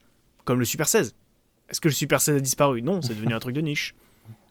Oui, très très niche. Euh, très, très, très niche. Non, je te, conseille de, de, revisionner la vidéo de Miziraka où il parlait justement d'une d'une optique vintage, je me rappelle plus laquelle, qu'il utilisait hein. sa toute première Blackmagic Pocket. Mais c'était pas de l'ingénieux, c'était pas des ingénieux en Super 16. un ingénieux sur une toute première Blackmagic Pocket et ça c'est possible que avec du Super 16 en soi. J'ai super bien revendu la mienne sur MBP. je me suis séparé de ma BMPCC originale, j'ai super bien revendu celle-ci sur MBP. Donc euh, je, suis, euh, je suis content. Euh, et toi, Benjamin, est-ce que tu penses aussi que c'est un boîtier qui au final n'est attendu que par les, fidèles de Panasonic? Bah, alors un petit peu. Alors je dirais soit les, effectivement les, puristes, soit quelqu'un qui, débute. Ça peut être un, choix. Après, effectivement, comme le dit Quentin, euh, si tu es, déjà équipé en plein format, si tu as déjà une expérience en plein format, tu vas forcément faire la comparaison. Et puis, euh, en fait, maintenant, que ce soit euh, Canon, Nikon ou, Sony, ils ont, ils ont même en, termes de caméra, ils ont, ils ont de l'entrée de gamme, du milieu de gamme, du haut de gamme. Donc euh, à la limite, même si tu as besoin de deux caméras, tu peux prendre, euh, je ne sais pas, un A7S3 en parlant de Sony, et tu peux prendre un, euh, bon, la 7C ou la 7.4. tu peux toujours trouver une deuxième caméra. ça serait un petit peu. La logique veut que tu restes sur la même marque et ne pas mélanger les les, caméras. Donc euh, oui, effectivement. Mais après, voilà, si tu débutes en vidéo, moi, je pense que Panasonic, ça peut être un bon choix, notamment si tu veux, euh, par exemple, un très bon, euh, une bonne stabilisation. Là, au niveau du capteur, très honnêtement, alors moi, c'est ouf. Bah, hein. c'est assez impressionnant. Alors moi, dans mon audience, il y en a qui ont dit que chez Olympus, il était encore meilleur, mais hmm. C'est possible. C'est ce qu'ils ce m'ont dit. Olympus, essentiellement en photo. Hein essentiellement. Ouais, oui, non, bien sûr. Quoi qu'ils ont un log maintenant. Ils Olympus, ont un log. Olympus, en fait, moi, je, quand je bossais à la Fnac, j'avais eu toute une démo par, euh, par les, les commerciaux d'Olympus et ils nous avaient présenté effectivement un système de stabilisation et clairement, eux, ils étaient en avance sur le game en grande partie parce qu'ils étaient sur des petits capteurs. Et, euh, ah, mais ça aide. et il me, semble, il me semble d'ailleurs que c'était l'un des rares qui permettait de verrouiller le capteur quand tu avais un capteur stabilisé de mémoire. Ouais, ouais, ouais, et tu, tu, as ça aussi chez, chez, chez, sur le GH5, ça s'appelait la l'IS stabilisation ou le stabilisation IS, donc il te loquait carrément euh, la stable, ce qui fait que même avec un 400 mm sur, euh, sur, ton, sur ton micro 4 tiers, donc l'équivalent d'un 800 mm full frame, les gars, à main levée, ça ne bougeait pas d'un iota. Ah oui, non, non, moi, quand, je te parle de, de verrouiller, c'est qu'en fait, euh, tu pouvais désactiver totalement ta ah, stabilisation capteur sans que ton capteur continue à se balader comme il veut ah, dans ta chambre. Il me semble que c'est les seuls qui permettaient ça. Hmm. D'accord. Mais voilà, ça c'est clairement, faut le dire pour ceux qui potentiellement sont intéressés par ce boîtier. Euh, pour moi, c'était vraiment la grosse caractéristique de ce nouveau GH6, c'est la stabilisation. Et euh, bah, enfin, moi, c'est vrai que moi qui fais pas mal de, prises à main levée, j'aime pas trop les gimbals, bah, c'est un vrai plaisir. Et puis surtout que là, c'est sur le capteur. Donc si tu mets une focale, focale fixe qui est dépourvue de stabilisation optique, ce qui est majoritairement le cas pour les focales fixes, bah, tu, tu bénéficies quand même des 7,5 stops de stabilisation du capteur. Donc ça, c'est quand même un gros avantage pour faire des prises à main levée, euh, je crois que tu peux l'utiliser un petit peu en longue focale aussi, ça peut, ça peut être sympa. Je sais qu'il Emmanuel Pampuri, il a fait un petit clip il n'y a pas longtemps là, euh, bah, qu'il a sorti en même temps que l'annonce du boîtier, où il a filmé des, des flamants roses. Là, il était au. Euh, bah, alors en équivalent plein format, je ne sais plus, ça doit être du 200, 400 mm, mais c'est impressionnant quoi. Au début, tu te dis non, c'est pas des plans à main levée, donc. Euh, donc ça, c'est quand même un gros argument et c'est une grosse caractéristique, la stabilisation. Par contre, euh, je, me pose aussi une, question, euh, et là je m'adresse directement à toi Benjamin, et on va pas forcément viser l'UMIX par rapport à ça, mais on va plus reprendre le principe du micro 4 tiers. Le micro 4 tiers, par rapport euh, à il y a quelques années, ça a toujours été l'avantage de la compacité. Ça a toujours été le ah principe du micro 4 tiers, c'est qu'on avait quelque chose de plus intéressant. Mais quand on voit à l'heure actuelle ce que Sony fait avec les tailles de ces boîtiers plein format et en plus de ces nouvelles optiques Prime, euh, je crois qu'il y a donc le 23 mm, enfin ils ont sorti trois, trois optiques Prime mais qui sont minuscules ah et qui sont pourtant techniquement géniales. Est-ce que tu crois qu'à l'heure actuelle, euh, est-ce que, est que, tu crois que c'est encore un argument, le, la, compacité, en tout cas avec le micro 4 quand tu vois ce que Sony est capable de faire avec du plein format? C'est vrai que, bah ouais, là tu parles en termes d'optique. C'est vrai que déjà au niveau de la caméra, euh, bon, le boîtier il est assez imposant. Hein, euh, il est tout petit, un peu plus petit que le S1H, mais là je, je mets le, GH6 à côté de mon A7 IV. La 7 IV est plus, est, un petit peu plus fin, tu vois. C'est peut-être en profondeur surtout, il va être un peu plus fin. Et après, en termes d'objectifs, euh, alors déjà, alors moi, le, bon là, j'ai fait le test avec le, le 12, le 10-25 Sumilux euh, Leica. Oh, il, est, il est lourd. Et il est, alors, en fait, je l'ai pas trouvé si lourd que ça, mais il est, il est massif. Il est assez ah imposant. Donc là, c'est vrai que à ce niveau, ah, c'est une terrible optique. C'est ça. Alors après, moi, j'avais demandé, ils m'ont envoyé également le 30-100 qui est pour le coup, euh, j'avais pas fait attention, mais c'est une optique à 3500. Euh, ou 3500, ouais, mais c'est c'est ouais, 3500 f2.8. Euh, Peut-être. Alors moi, moi c'était l'optique entrée de gamme que j'ai testé, j'avais pas fait attention. Et pour le coup, euh, alors moi, tu vois, je m'attendais à recevoir un, téléobjectif, un truc énorme comme sur les pleins formats, et le truc était minuscule. Je me suis dit merde, ils m'ont pas envoyé un téléobjectif, mais pour le coup là, il était vraiment petit. Mais après, effectivement, comme tu dis, euh, maintenant toutes les marques, elles font des, elles ont tellement diversifié leur parc optique que ouais, Sony, je crois qu'ils ont sorti. Euh, alors je sais plus c'est quoi les, c'est quoi, c'est le 20 mm. Qu'est-ce qu'elles ont sorti comme je, ne sais, je ne sais plus c'est quoi les, les focales. C'est de la PSC Il y a un 24 dans le lot, puisque c'est celui que j'ai utilisé sur le Ronin KD, et je te confirme que c'est minuscule. en fait, ça. ressemble à une optique APS-C. Ça ressemble à une optique APS-C, mais en fait, c'est plein format et tout, c'est assez impressionnant. Non, non, donc c'est tout léger. C'est vrai que là, mon avis, c'est plus trop un argument. De toute façon, l'argument de l'hybride. 24, 40, 50, comme ça, vous le savez. Ok, ça marche. Mais tu sais qu'au début, l'hybride, c'est vrai que l'argument, c'était bah, par rapport à un réflexe, c'est plus fin. Mais maintenant, on arrive à un stade où, où on a des boîtiers hybrides qui sont euh, aussi massifs, aussi lourds quasiment qu'un boîtier réflexe. Donc. Euh, c'est vrai que maintenant, toute marque confondue, euh, on retourne sur des tailles de boîtier un petit peu standard. Et, moi, personnellement, en tout cas, je recherche jamais un boîtier, euh, un boîtier trop petit. Euh, de toute façon, bon après. Oui, on est d'accord que sinon on vient mettre un grip parce que c'est désagréable. Je te, je te le confirme. Ouais, carrément. Je, je, te, je te le confirme. Euh, qu'est-ce que je voulais encore vous poser comme question par rapport... Oui, si, on va quand même mentionner quelque chose, que là, on est quand même d'accord, je pense tous les trois, que toutes les marques devraient suivre l'exemple de Panasonic. Les gars, Canon, Nikon, Fujifilm, tout ce que vous voulez, prenez la même charnière que Lumix, ah, prenez cette charnière d'écran. C'est tellement... on est quand même d'accord que c'est le Graal, cette charnière. Quelque hein. chose. Je me suis posé la question, tu vois ça rajoute vraiment quelque chose. Je suis peut-être le, seul de nous trois qui, qui, qui, y croit moyen. Après, faut dire aussi pour ma défense, je suis le seul de nous trois qui a le moins utilisé autre chose que des charnières. Euh, bah moi, je vais dire, tu sais, je suis passé du 600D au 70D au R5, donc j'ai toujours utilisé la charnière latérale. Euh, comme j'ai actuellement euh, sur mon boîtier. Quoi. Écoute, quand tu filmes, le fait de ne pas avoir ton écran qui est déporté sur le côté, crois-moi que c'est quand même vachement plus facile pour centrer ton... Enfin, pour, pour, pour cadrer lorsque tu as à main levée. Je sais pas si tu me confirmes la même chose, toi, Benjamin, mais... Bah, après, le truc, c'est que le. Enfin, le... Quand, tu, quand tu dis centré, parce que le. le...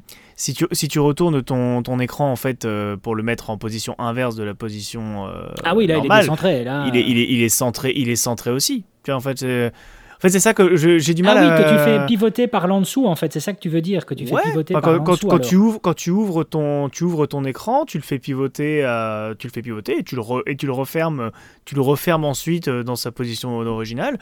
Euh, et tu obtiens oui, du coup, un écran pas, positionné comme, sur un, comme sur un 5D. Oui, mais tu sais, tu sais pas le réincliner en par haut. Contre, tu, sais tu peux pas le réincliner derrière, c'est vrai. Ouais, tu mais peux pas le réincliner par contre, je t'avoue que un point sur lequel moi ça m'a parlé, c'est au niveau des connectiques. C'est euh, tout ce qui et oui, et pour les euh, connectiques, c'est plus, c'est plus, c'est plus facile. Qui, tout ce qui peut être effectivement gestion, gestion des connectiques, etc. C'est quand même vachement plus pratique d'avoir un écran que tu peux déporter, reculer un petit peu comme ça euh, pour, pour être. Par contre, ça n'enlève toujours pas la problématique que moi j'ai découvert avec ma C70, mais que tous les utilisateurs d'hybride connaissent déjà et qui se filment en face cam. C'est qu'à partir du moment où tu branches quoi que ce soit sur le bord de ton boîtier, tu peux plus mais tu vois plus rien sur l'écran parce que tu ne vois plus. Tu vois, tu, tu, tu, vois, Donc tu es obligé de mettre un écran déporté. C'est quelque chose que j'ai découvert, tu vois, parce qu'avec la, avec la C60, avec la C100, les XLR étant sur la poignée au-dessus, en fait, il y a rien qui. T'avais un, avais une vision directe sur ton écran quand tu retournais en, en mode selfie. C'était très pratique. Mais ouais. Mais je, donc, je, je, ne euh, démords pas que la C100 est une caméra à une ergonomie exceptionnelle et qu'elle elle sera reconnue un jour. C'est une, une, caméra, c'est une caméra. Et toi, Benjamin, tu me confirmes au niveau de la charnière que c'était quand même beaucoup plus plaisant d'avoir ce système-là par rapport aux autres caméras Oui, oui, oui. Bah, en fait, là, j'étais en train d'expliquer, mais ça avait coupé, donc j'étais en train de parler dans le vide. Ah, ok. On, on te laisse, on te non, laisse, non, on te non. laisse expliquer. Non, non, mais euh, bah, beaucoup plus intéressant, je sais pas, mais effectivement, euh, c'est toujours le problème quand tu as les ports HDMI et, et là, pour le coup, tu as l'USB au-dessus. Euh, quand ça vient en buter un petit peu, surtout si tu fais pas mal de prises de vue en contre-plongée, que tu peux pas incliner ton, ton écran, c'est là où c'est Mm. un petit peu chiant. Donc, effectivement, là, tu as, as cette charnière inclinable. Donc euh, tu gagnes un peu. Après, euh, moi en reportage, généralement, j'ai mon Atomos au- au-dessus, donc euh, donc c'est pas forcément un problème. Mais oui, bah là justement, j'ai eu un commentaire sur une vidéo que j'ai faite sur, un A7 sur la 7.4 et j'avais une, une personne qui disait effectivement c'est totalement incompréhensible que que, bah, que voilà, cet écran soit bloqué à partir du moment euh, au niveau du, du port HDMI. Donc euh, oui, oui, c'est toujours un plus. C'est clair que ça, tout le monde peut prendre exemple là-dessus. ouais. Euh, on, a, va un peu spéculer par rapport aux commentaires de Pistoniverse qui nous dit directement gestion des basses lumières pas ouf. Par contre, à voir sur le GH6S. Est-ce qu'on peut spéculer, est-ce qu'on peut imaginer euh, Panasonic, Lumix nous sortir un GH6S comme ils ont fait avec la gamme GH Est-ce que vous pensez que c'est possible? Euh, bah en fait, c'était quoi les différences euh, Parce que moi là, j'avoue, je suis pas trop calé. C'était quoi les Ils avaient différences en- diminué la résolution avec le GH5S, ils avaient diminué la résolution Ok. photo, c'est vrai, on va, on va le rappeler. Donc en fait, quand le GH5S est sorti, ils ont diminué la résolution au niveau du capteur, ce qui a permis d'augmenter la taille des photosites et aussi d'amener un double ISO Il y natif. a le double ISO. Donc en gros, on avait un boîtier plus performant en basse lumière. Ouais. En fait, grosso modo, c'est un petit peu comme la, la déclinaison qu'il y avait eu avec l'Alpha 7, l'Alpha 7S, Ouais. sauf qu'ils avaient, en plus- ils avaient en plus retiré Ouais. la stabilisation de capteur. Ah oui, d'accord. C'est ça, Ok. c'est ça. Bah- Est-ce que, est-ce que tu penses que ça peut arriver? Est-ce que Bah, tu penses que c'est- est-ce qu'on peut En fait, spéculer c'est- là-dessus? j'ai l'impression que je suis pas. Moi, je suis pas convaincu. euh, En fait, là, dans le GH6, le, le- la plage dynamique boostée, j'ai l'impression que ça remplace le, le double ISO. Eux, quand ils nous l'ont présenté, enfin, ça remplace. C'est peut-être pas l'e- l'effet est différent, mais il y, en, il y en a un qui prend la place de l'autre. Et il nous l'avait dit. euh, il nous avait dit justement, là, attention, c'est pas un double ISO, mais c'est une plage dynamique boostée avec un ISO bas et un ISO haut. Ça mélange les deux sur le circuit et t'es censé avoir euh, une combinaison avec peu de bruit, un peu plus de saturation, et, etc. Mais du coup, Technologie Harry D'aucuns diraient que ça ressemble beaucoup à la technologie DGO de chez Canon. et qui a été piqué chez Harry. On va Et quand a même été remettre. piqué chez euh, Harry aussi, oui. Voilà, voilà. On, on va, on va laisser quand même l'origine. On va pas tout dire que ça vient de chez Canon. Ouais. Tout le monde pique à tout le monde. bah, mais pour le coup, euh, en tout cas, ça peut être intéressant effectivement parce que il faut voir si en fait le gain de la plage dynamique boostée est suffisamment intéressant parce que autrement, tu arrives à 2000 ISO en, en natif, c'est un petit peu pénible. Alors qu'un double ISO, c'est vrai que ça peut être intéressant. Je sais pas, le double ISO, il était à combien euh, euh, 3002 3002, de ouais, donc c'est quand même pas mal. Ouais, ouais. de mémoire. hein. ouais, ouais.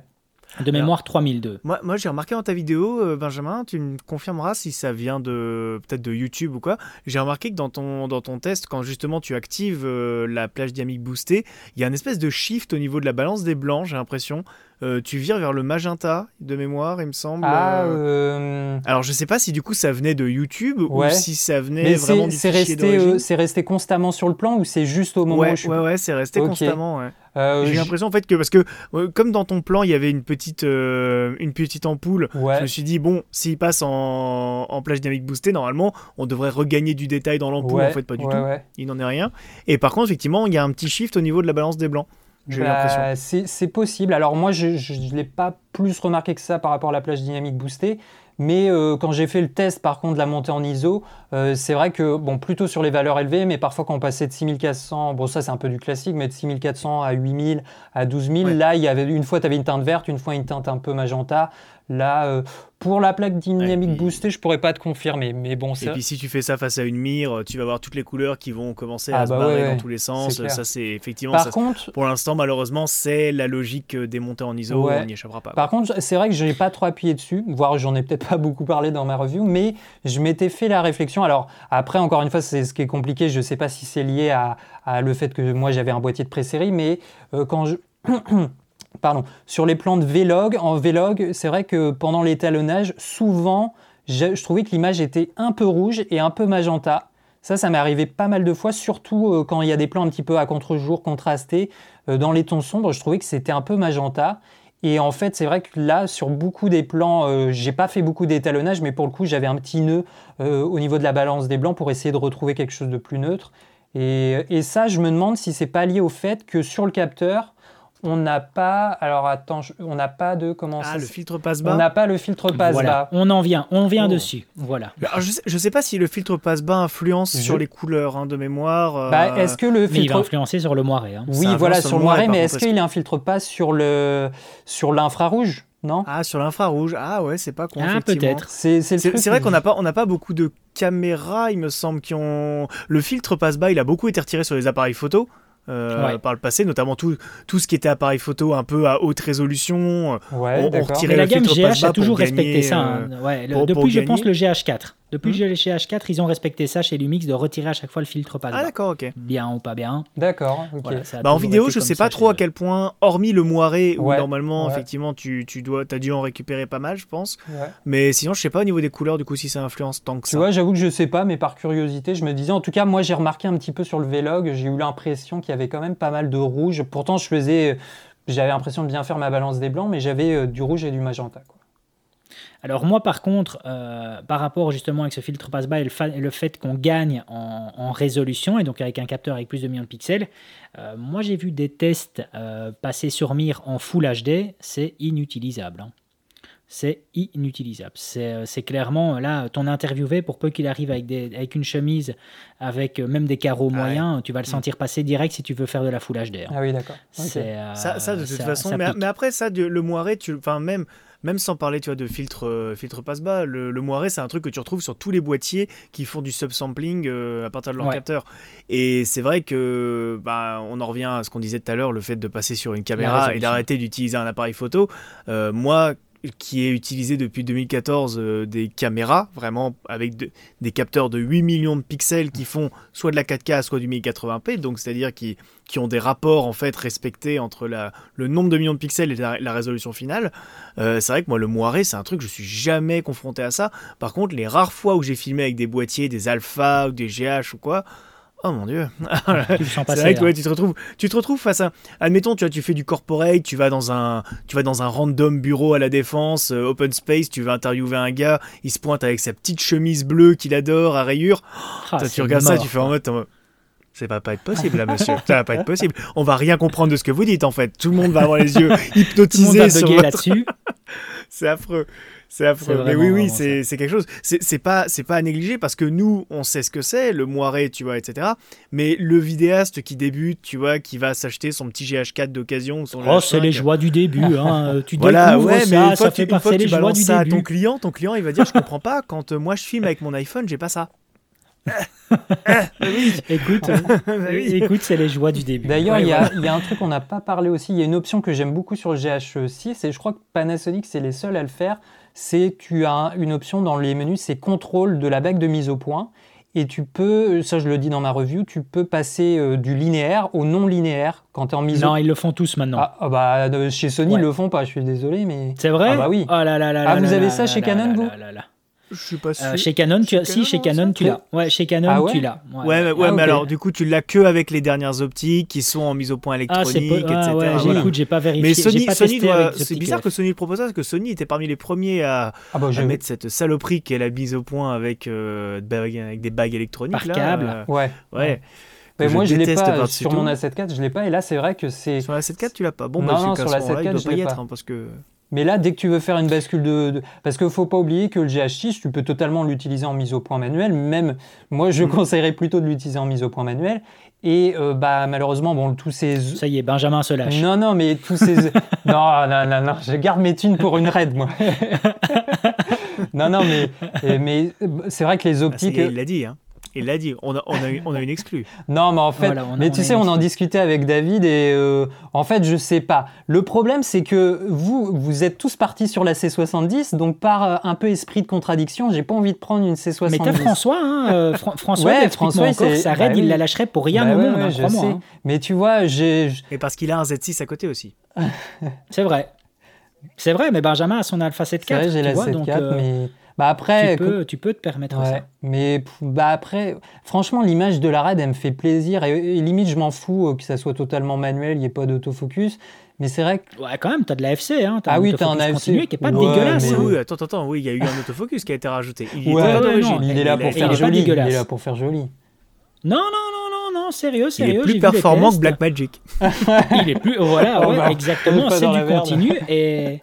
Non, non, non. Et, François m'a partagé des rushs où il a testé l'autofocus continu. Et franchement, c'est pas dégueulasse. sincèrement, c'est pas De toute façon, moi, c'est pour de la mise ça, peut être voué à s'améliorer. Ouais, ouais, Je pense. Mais après, c'est vrai que le... j'ai vu qu'il fallait à chaque fois, tu sais, euh, réinitialiser le capteur ou je sais pas quoi en fonction de l'environnement où tu te trouves. La, balance des noirs. Ouais, ouais c'est ça. Donc c'est un petit peu moins euh, run and gun quand même. C'est ce côté-là qui me limite un petit peu. Ah bah, ça n'a jamais vraiment été prévu non, pour une caméra. Non, bah bien je sûr. que, je pense que par, par, par euh, en fait, c'est par un abus, en quelque sorte, que, que ça s'est vendu comme une caméra run and gun.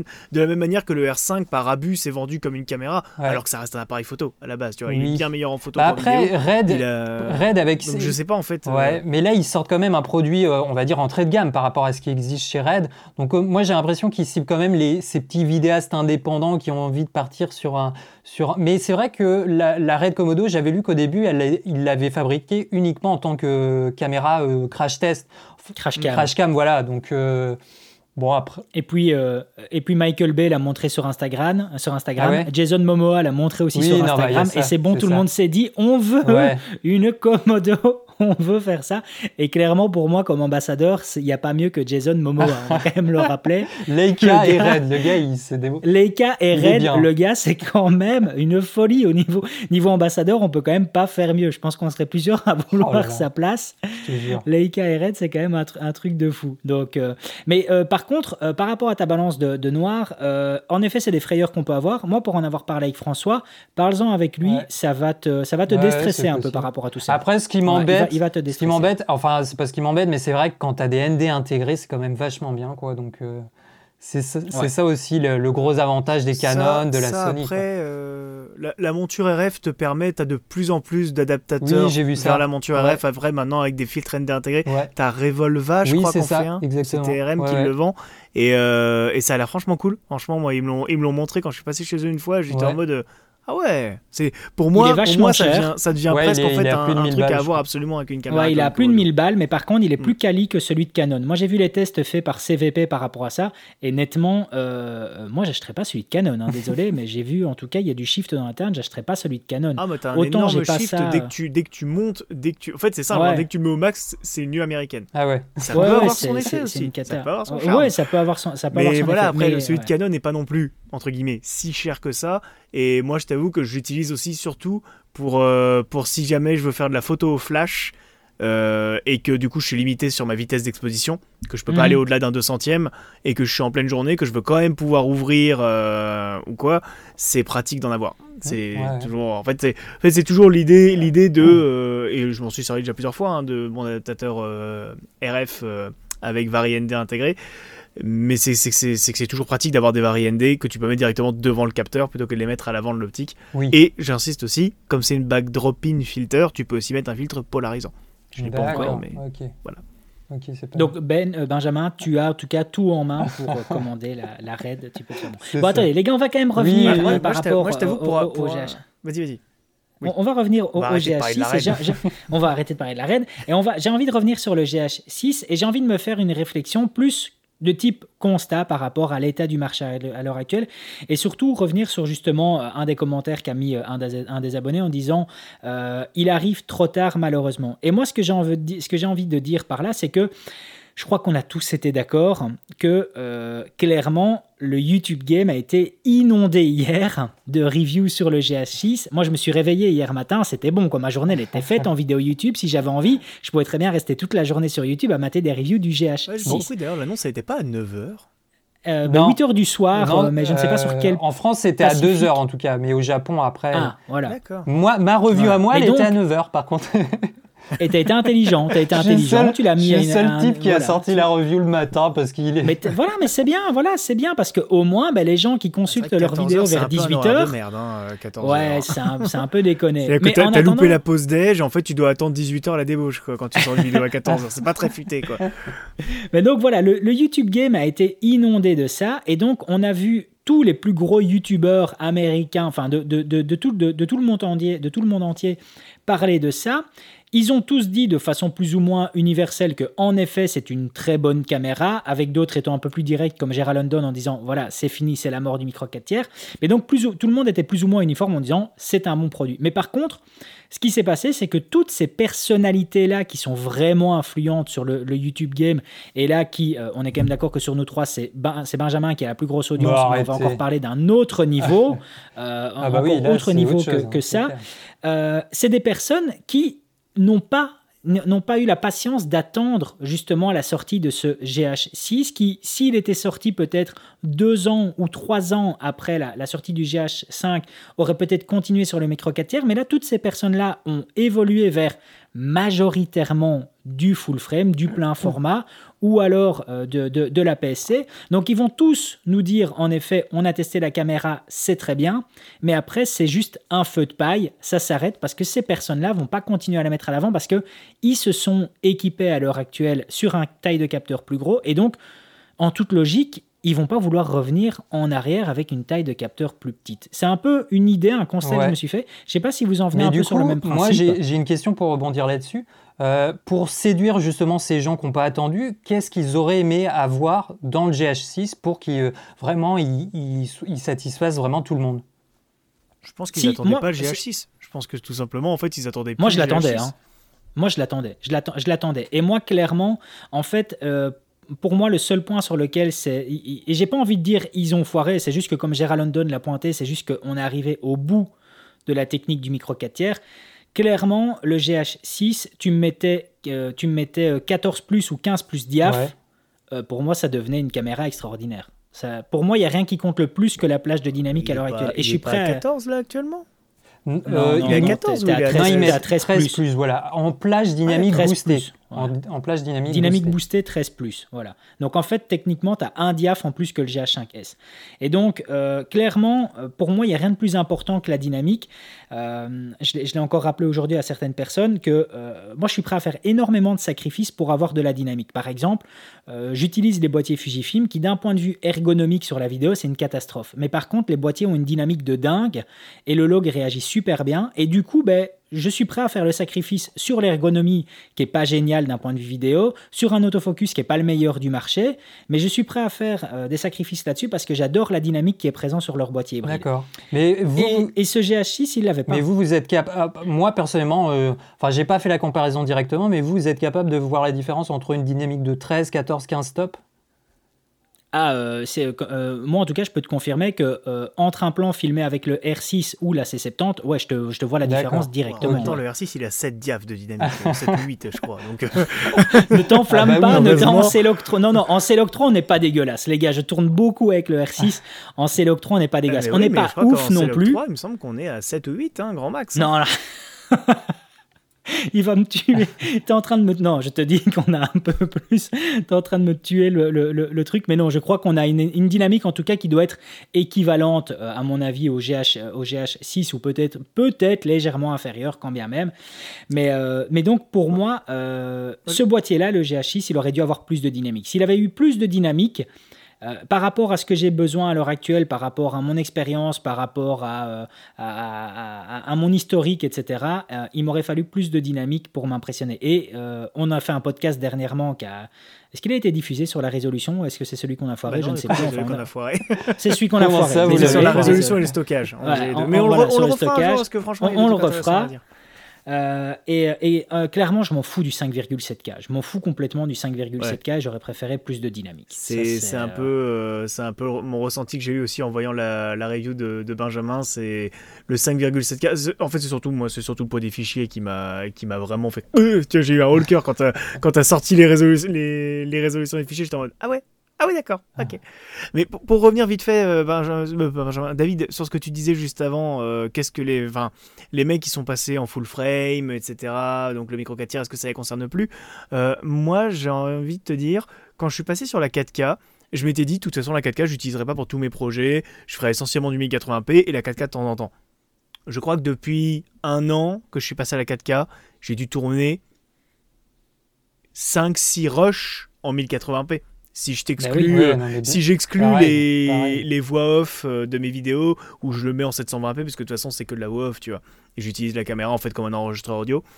Euh, mais sinon, ouais, tu vois, en fait, alors que pourtant j'ai la possibilité de rester sur du 1080p qui est très bien sur la C70, mais c'est juste en fait que je pense qu'il y a un espèce de réflexe à partir du moment où tu sais que tu peux faire plus, tu vas aller naturellement faire plus. Du coup, mais t'as payé pour plus. Et t'as payé pour plus aussi. Oui, payé pour plus. mais des fois, t'en as peut-être pas besoin sur tous les projets. de toute façon, même si tu exportes en 1080, si t'as tourné en 4K, t'as toujours un gain par rapport à, le tourner le fichier de base en 1080. Tu écrases ton bruit en plus. Donc pour que t'aies du bruit, il s'écrase. Donc ouais, clairement, c'est bénéfique. Mais, mais, tu vois, du coup, je pense que ces mecs-là qui sont passés sur du full frame, effectivement, en fait, ils sont plus du tout intéressés par le micro 4 C'est ça. C'est même pas. Je pense qu'ils auraient pu annoncer, ils auraient pu annoncer de la 8K à 13 plages, 13, 13 diaph, non peut-être pas 16 non plus, pas déconner, mais à 13 ou 14 diaph de plage dynamique, je pense que à part toi David, ça n'aurait pas intéressé grand monde.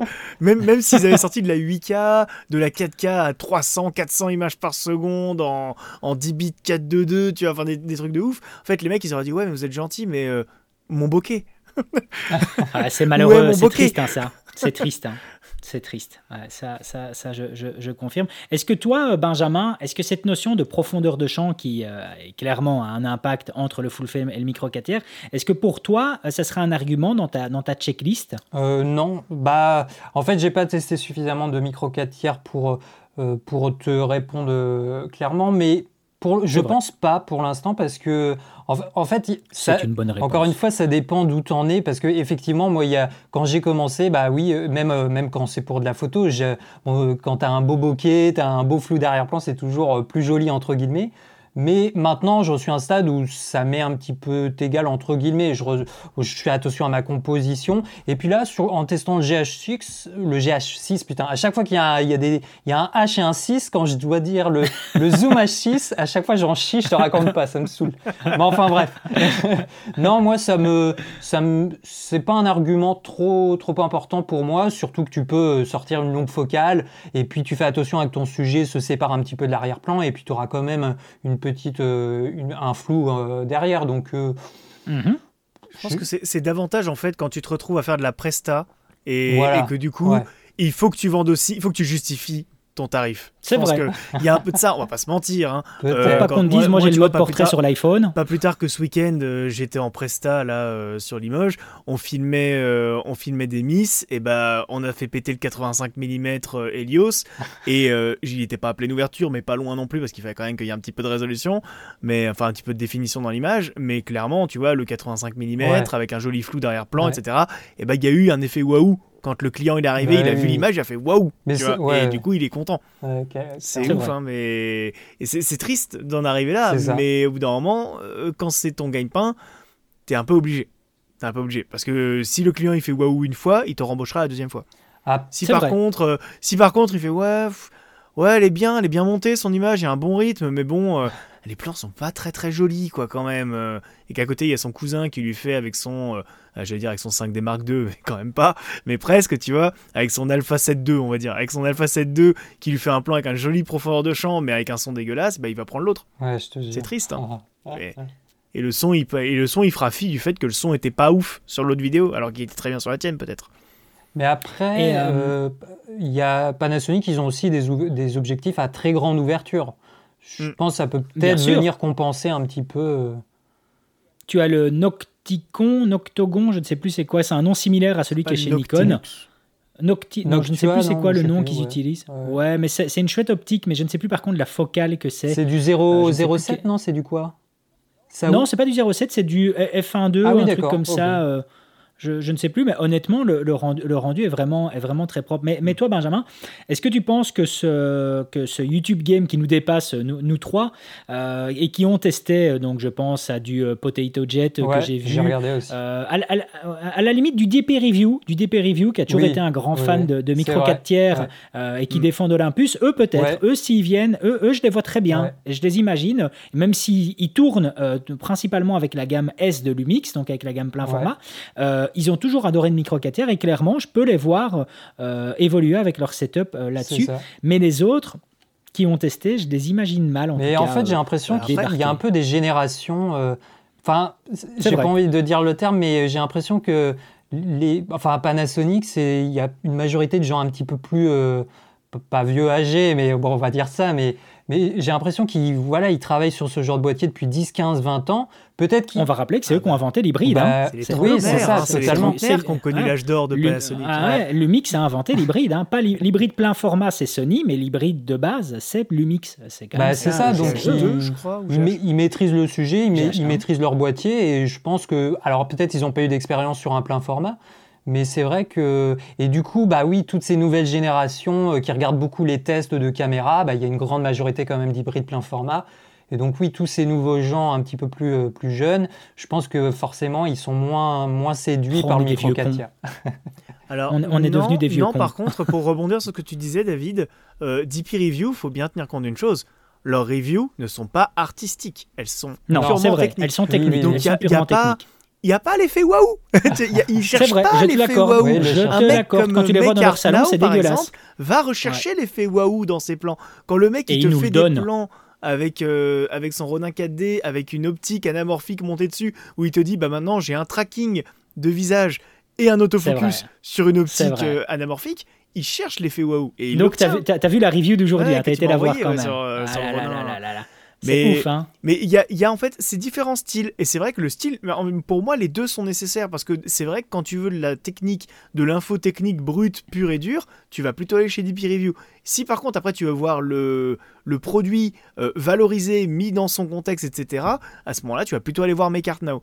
Et, les, deux sont les deux sont, sont, sont, les deux sont importantes. Mais un mec comme Make Art Now, je le verrai jamais repasser sur du micro 4 tiers. Jamais de la vie. C'est vrai. Je pense, que, je, pense que d'ailleurs, hein. je pense que d'ailleurs, son, son audience ne comprendrait pas. Même si lui le voulait, son audience ne comprendrait pas. L'audience, elle vient pour se prendre des claques visuelles. C'est vrai. C'est vrai, je suis tout à fait d'accord. Bien que, euh, bien que, euh, on va quand même mettre euh, une petite pause. Le gars a quand même fait euh, des plans magiques avec la Pocket 4K, nous a vendu des plans magiques avec la, Pocket 4K et les a aussi euh, littéralement vendus, les a, euh, a vendu un droit d'exploitation à Blackmagic même. Donc le gars a tourné avec le 50 mm de Canon qui ouvre à, f0.95, f0.95 pour les Belges qui nous écoutent. et donc il a fait des plans de nuit avec ça par, par une super lune. Il a fait des plans incroyables avec sa Pocket 4K.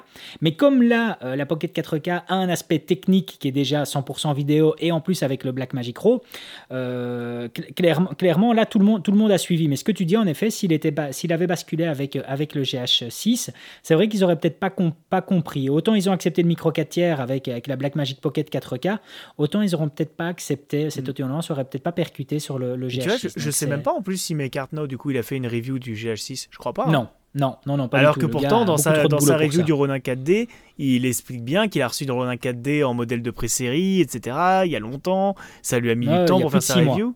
Donc, euh, si le GH6, comme tu dis, Benjamin, dans ta review, était euh, dans les tuyaux depuis. Je sais pas, il me semble que c'est toi qui le dis dans ta review, qui était dans les tuyaux depuis déjà euh, deux ans, je crois, depuis 2020. Bah moi, il me semble, c'est ce qu'ils m'ont dit lors de la présentation, que hmm. qu'ils ont mis vraiment deux ans pour, pour faire le.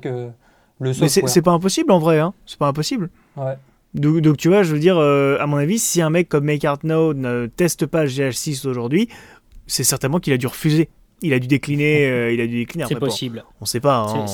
non, non, mais c'est possible. Surtout qu'en plus, lui, clairement, c'est le genre de gars auquel euh, tu peux pas lui dire, t'as juste ça deux jours. tu, lui dis pas, je te, l'envoie mercredi, tu me le rends lundi. Ouais, c'est ça, quoi. oui, parce Ou, aussi, à mon avis, moi j'ai l'impression que les youtubeurs américains, ils l'ont reçu une à deux semaines, voire trois semaines avant. Nous, ah c'est quatre jours avant. Hein. Mm. Donc, euh, je tiens à dire, ça, il faut que ça change. Non, non, mais ça, ça on, pourrait, et en vrai, David, ce serait intéressant de faire un podcast un jour euh, sans, trop, sans trop en dévoiler, mais on pourrait parler un petit peu justement de comment ça se passe quand, euh, quand on teste du matos, parce que les gens, tu vois, euh, des fois, par exemple, ils, peuvent pas comprendre pourquoi des youtubeurs, des fois, vont faire des reviews un peu plus sommaires, alors que d'autres fois, ils vont pouvoir faire des reviews ultra poussées, et tu dis, bah ouais, mais quand j'ai le matos pendant un mois et quand je l'ai pendant trois jours, je peux pas faire la même qualité de travail. C'est logique. C'est pas pareil. Mais ça, les gens ne savent pas forcément. Non, et tu as bien fait de le préciser, toi, Benjamin, en, en disant directement bah que tu l'avais eu uniquement 4 jours. Quoi, hein. as, clairement, as clairement. Mais mine de rien, après, j'ai fait une vidéo de, 34 minutes, comme d'hab. Ouais, ce que j'allais dire, tu as quand même réussi à sortir une vidéo d'une demi-heure euh, avec un boîtier que tu as eu dans les mains pendant 4 jours. Donc, je te jure, au début, je pensais que j'allais faire un face caméra de A à Z et avec aucune image d'illustration. Puis après, bon, voilà, on se débrouille. et, ça, et, ça, a très très bien passé. Euh, bah écoute, euh, écoutez les amis, euh, moi j'ai fait un peu le tour, grosso modo en tout cas, de ce qui m'a été, de bah, David, envoyé. Il y a un, sujet, on n'a pas trop parlé. Enfin, moi c'est une question que je vous lance. Est-ce que tu considères que le GH6 il se place un petit peu aussi pour. Le, il peut être intéressant pour les, les photographes? Parce qu'en fait, dans la liste des caractéristiques, il y a 2-3 quand même specs pour la photo. Qu'est-ce que tu en penses à ce niveau-là? Alors, ce que j'en pense, en fait, et là, je vais prendre, euh, je, vais, quand même prendre un commentaire que je n'ai pas utilisé, euh, mais je rebondis par rapport à ce que tu dis là. En fait, il faut savoir que mon ami Steve, qui a la chaîne Déclic Numérique, qui euh, littéralement, euh, si vous ne le connaissez pas, allez voir. Euh, techniquement parlant, c'est le mec le plus calé que je puisse connaître en photo. Le gars est une réelle bible là-dedans. Il sait de quoi il parle. Quand le gars vous dit qu'il a fait le tour de la photo, il a vraiment fait le tour de la photo d'un point de vue technique. C'en est même chiant parce que quand tu viens à parler un peu technique avec lui, il te rattrape et en plus il a raison. Donc des fois, c'en est, même un peu chiant. Mais voilà, c'est comme ça, c'est comme ça. Et il faut savoir que le Steve en question, eh bien, les faces caméra, par exemple, qu'il fait euh, sur YouTube, il les fait avec un Lumix G9 et euh, il fait aussi un peu de photos avec, même si de toute façon, les, les, photos sont majoritairement avec son Sony Alpha 3, si je ne me trompe pas. Et il m'a déjà dit plusieurs fois, il m'a dit techniquement, David, le G9, c'est un putain de boîtier. C'est un boîtier extraordinaire. Le boîtier a été super bien réussi. Ok, l'autofocus euh, présente quelques défauts, mais techniquement parlant, c'est vraiment, vraiment impressionnant. Et donc lui, en fait, euh, était impatient. Il me l'a dit plusieurs fois en off. Il m'a dit euh, clairement, si ils arrivent à faire une évolution qui est à la hauteur du G9 d'un point de vue photo sur le GH6, moi, je peux presque m'imaginer rebasculer en, micro 4 tiers. Donc, lui aurait pu être dans cette infrastructure-là. Et il m'a envoyé comme commentaire par rapport au post que j'ai fait sur Instagram, il m'a dit malheureusement, pas ce que j'espérais, ce n'est pas la fusion de la gamme G et GH. Donc, pas la bonne fusion photo Il t'a donné un peu plus de détails euh, après Pourquoi? il m'a pas, je, écoute, j'ai pas répondu pour qu'il me donne un peu plus de détails, donc je sais pas développer un peu plus que ça. Tout ce que je sais, c'est que lui, en tout cas techniquement, est très très fort en photo.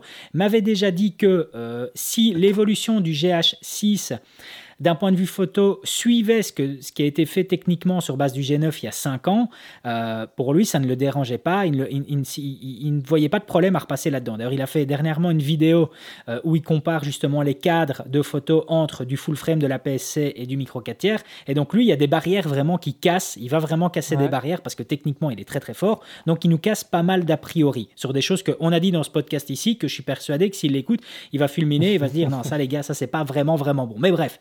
Va falloir l'inviter, du coup. Un droit de réponse. non, non, il va, il va, non, non, si on, si on l'invite, l'audience va être perdue, les gars. L'audience, ils vont être perdus. Il est beaucoup trop fort techniquement. C'est ça le problème. En fait, le gars, tu dois juste. Ce que, ce que tu peux faire, c'est non, c'est tu dois pas l'inviter dans un podcast. Tu dois payer pour aller à une de ses masterclass pour que lui, il t'explique des choses. C'est quasiment ça avec Steve. C'est vraiment, c'est extraordinaire le, savoir qu'il a.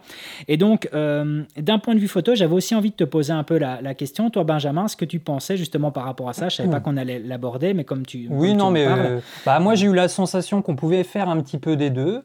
Euh, parce que même pendant la présentation, Panasonic le, avait l'air de, l'annoncer, bon, effectivement pour les créateurs, les vidéastes, mais aussi un peu pour les photographes. Bon, il y a, y a l'option haute résolution main levée 100 mégapixels. Oui, c'est quoi, en fait ça bah, Je crois que ça existait euh, déjà sur, les. Shift. Hein. Ah voilà, sauf que là, tu peux le faire à main levée, ça te prend 5-6 photos à la suite et, et 100 mégapixels, et tu peux le faire à main levée en principe. Donc, Bon, bah voilà, as une. Mais sur de la nature morte, évidemment. Ah, euh, euh, oui. oui, je pense. Oui, sur un sujet immobile. Oui, oui, plutôt mobile quand même. Mais et puis bon après ils ont sur l'architecture ça marche bien euh, le sensor shift. Ouais je pense que ça peut être intéressant. Je trouve ça d'ailleurs un peu dommage. J'ai l'impression que c'est un truc qui commence à disparaître de tous les boîtiers. Enfin, je pense bah, moi je vais encore parler de ma crèmerie hein, mais par exemple Canon n'a jamais adopté cette technologie là. Je crois que Nikon non plus. Sony Sony l'avait fait. Ouais, Fuji l'a fait. Euh, Pana l'a fait. Euh, Sony l'a fait dans le R. Je suis pas sûr qu'il l'ait fait dans les Alpha 7 4 par exemple, tu vois. Ils les ont fait dans les Alpha 7 R par exemple, mais pas, pas ailleurs. Et c'est un peu dommage que je. Enfin, en vrai, tu vois, moi, pour l'architecture ou la nature morte du packshot, comme on, comme on fait un peu tous. Ou scientifique, scientifique euh, l'archivage de données, hmm. c'est intéressant. Hein. c'est le gars, le, gars qui veut, qui veut immortaliser la, la, Mona Lisa.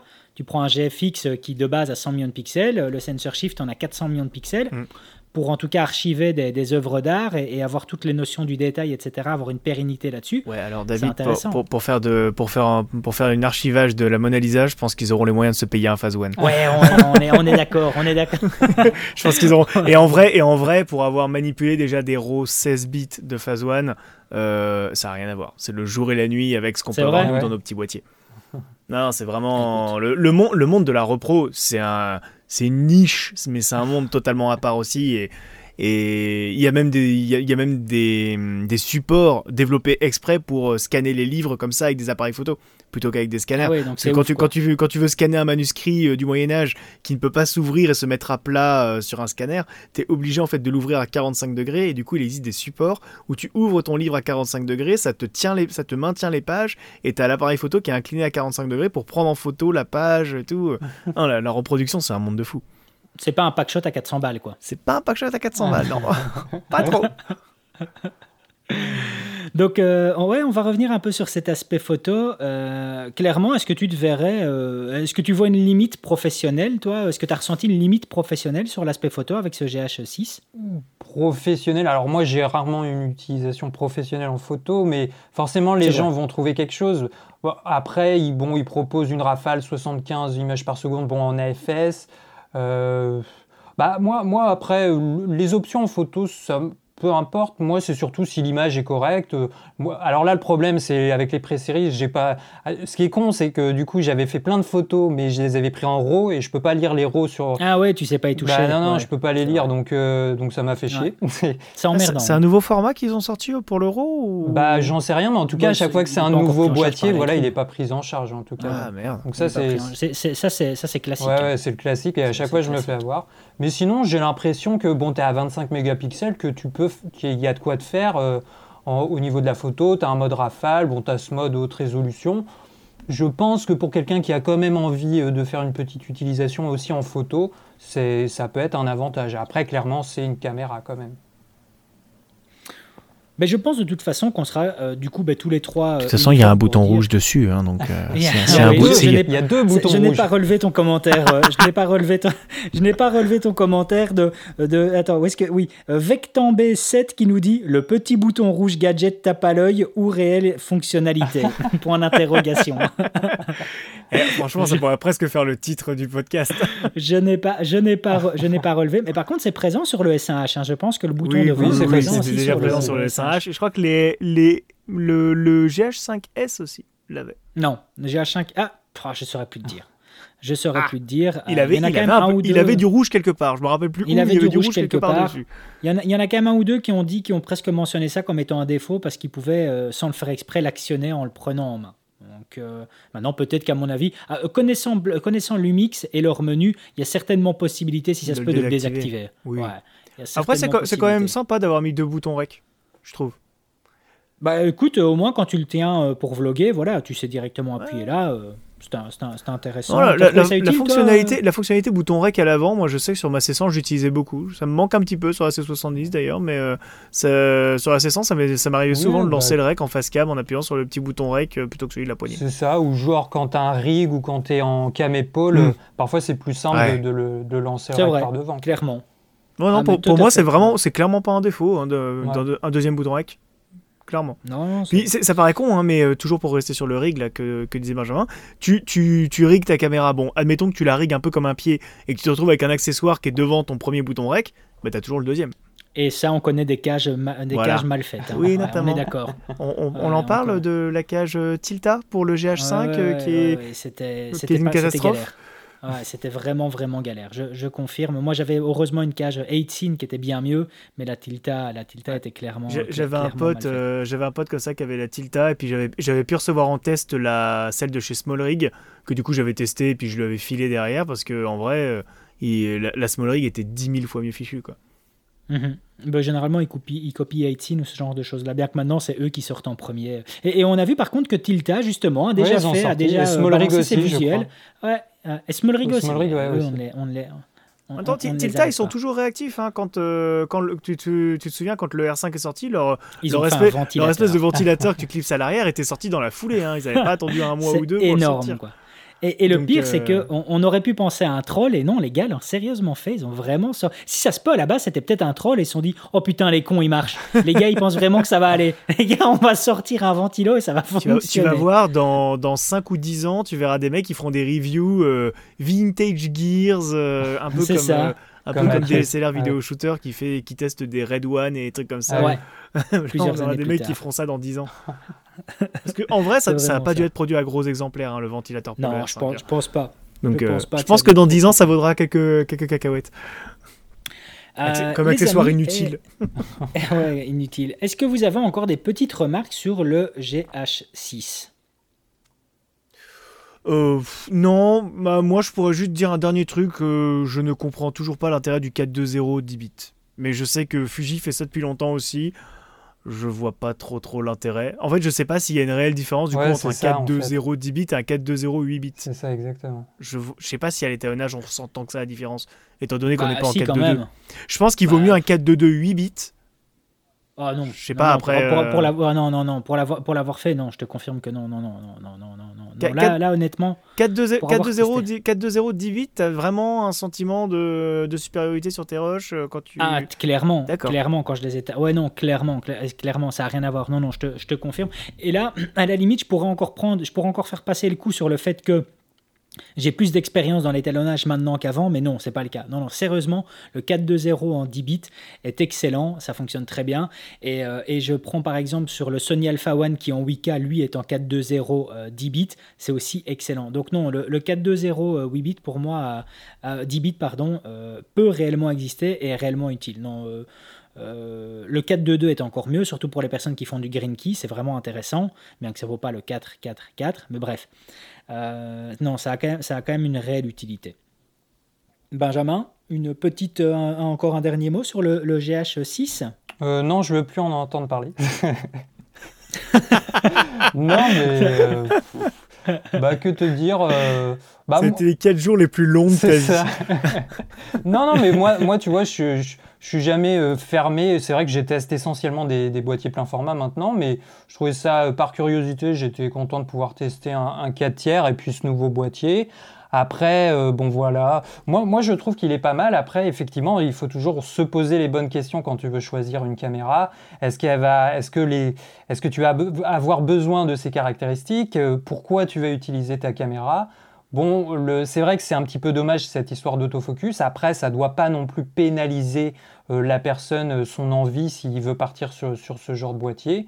Euh, il faut, c'est quand même, là, on a quand même une grosse caméra, on a des bons codecs, il y a de quoi faire de la post-production, de l'étalo, on a une plage dynamique quand même assez correcte, on a du full Vlog, qui est compatible aussi point .cube maintenant. Euh, bon, on a, des... Et puis c'est vrai qu'il est bien, bâti entre guillemets. On a tous les outils de création qu'on aime, avoir. Euh, on n'en a pas parlé, mais on peut le personnaliser totalement. Euh, c'est vrai que moi, j'avais personnalisé la roue du boîtier. J'avais mis à gauche le focus packing, j'avais mis le zebra en haut, j'avais mis la, la, waveform à droite. En bas, j'avais mis la lutte de monitoring Rec 709. Donc, tu peux vraiment te faire plaisir. Ça, c'est un peu le cas de tous les boîtiers, mais c'est bien de le souligner, je pense. Après, ah, c'est, quand, même super important. Ah bah, ça, en mine de rien. Quand tu l'utilises intensivement, la personnalisation, c'est super important. L'ergonomie, il faut, faut pas l'oublier. Et puis, euh, et puis voilà, moi la stabilisation, c'est peut-être mon coup de cœur sur la caméra. Euh, c'est, vrai que c'est pas mal. Après, euh, après voilà. Ok, ok. Écoute, de toute façon, je reviens là-dessus. Je pense qu'on est vraiment uniforme sur le fait que euh, on a quelque chose de bon au niveau du produit, mais que euh, on va le rappeler que nous, de toute façon, on ne sait pas être totalement neutre dans le sens où on a besoin, de toute façon, tous les trois, d'avoir un peu plus au stade où on en est. Euh, et donc clairement, bah, c'est vrai. On n'est plus le public cible en fait. On n'est plus, on n'est plus le public cible. On n'est plus le public cible. en fait, je, ressens dans, dans, le, dans le témoignage de Benjamin, je ressens un peu le même sentiment que j'ai eu moi quand j'ai eu l'Alpha 7C en test il y a maintenant un an et demi, un an, un an et demi, je sais plus quand est-ce qu'il est sorti. Ah bah je l'ai euh, je m'étais dit, c'est un super bon boîtier l'Alpha 7C, il est petit, compact, plein format et tout, mais c'est pas pour moi. Je, je, suis pas, je suis pas la cible de ce produit-là, c'est pour ça que j'ai revendu d'ailleurs. Et euh, à la base, je pensais le garder comme caméra secondaire, etc. Finalement, j'ai revendu parce qu'en fait, je ne suis absolument pas le public cible d'un tel boîtier. Et euh, je pense qu'en fait, Benjamin, c'est un, peu le, un peu le sentiment que tu dois avoir avec le GH6. C'est, c'est un bon boîtier dans l'absolu, mais toi, c'est pas ta bah, C'est ça, j'essaye un petit peu de me tirer les cheveux pour euh, savoir de quelle manière je pourrais l'utiliser. Honnêtement, moi, je pense que vraiment, il est fait pour, euh, bah, comme, les, euh, comme pour le GH5, le GH4, c'est de la captation. tu mets ta caméra sur ton trépied, il faut, tu peux le faire tourner pendant une heure, deux heures, trois heures. Peut-être pour de l'interview en tant que deuxième cam, ce genre de choses, je pense professionnellement. Après, après quelqu'un qui veut débuter un petit peu dans la fiction, je pense qu'il y, y, a de quoi faire aussi. mais mais oui, après, il y a toujours les concurrents et c'est ça le problème. De toute façon, faire un choix C'est un peu bâtard parce que tu vois, même, même l'usage que tu décris, l'usage captation, etc. Du coup, moi, je verrais bien ça, par exemple, dans une collectivité. Une collectivité qui veut s'équiper. Le problème, c'est qu'une collectivité, elle a plutôt intérêt à s'équiper avec des caméras en 1 pouce, avec un petit zoom motorisé ou quoi. Même si peut-être que. Après, tu me diras, tu as, aussi l'histoire de la montée en ISO. C'est vrai que les caméras, les caméras tout en un, ça monte un peu moins en ISO en général. Mais pour la capta, euh, moi, je suis beaucoup plus serein. Euh, tu vois, quand euh, j'avais testé l'année dernière, j'avais testé la XF 605 de Canon. En vrai, je leur avais dit, j'aurais dit, j'adore cette caméra et je l'aurais vraiment pris comme deuxième caméra si elle valait pas le prix de ma C70, qui a un capteur hein. Super 35 et à, et à objectif interchangeable, etc.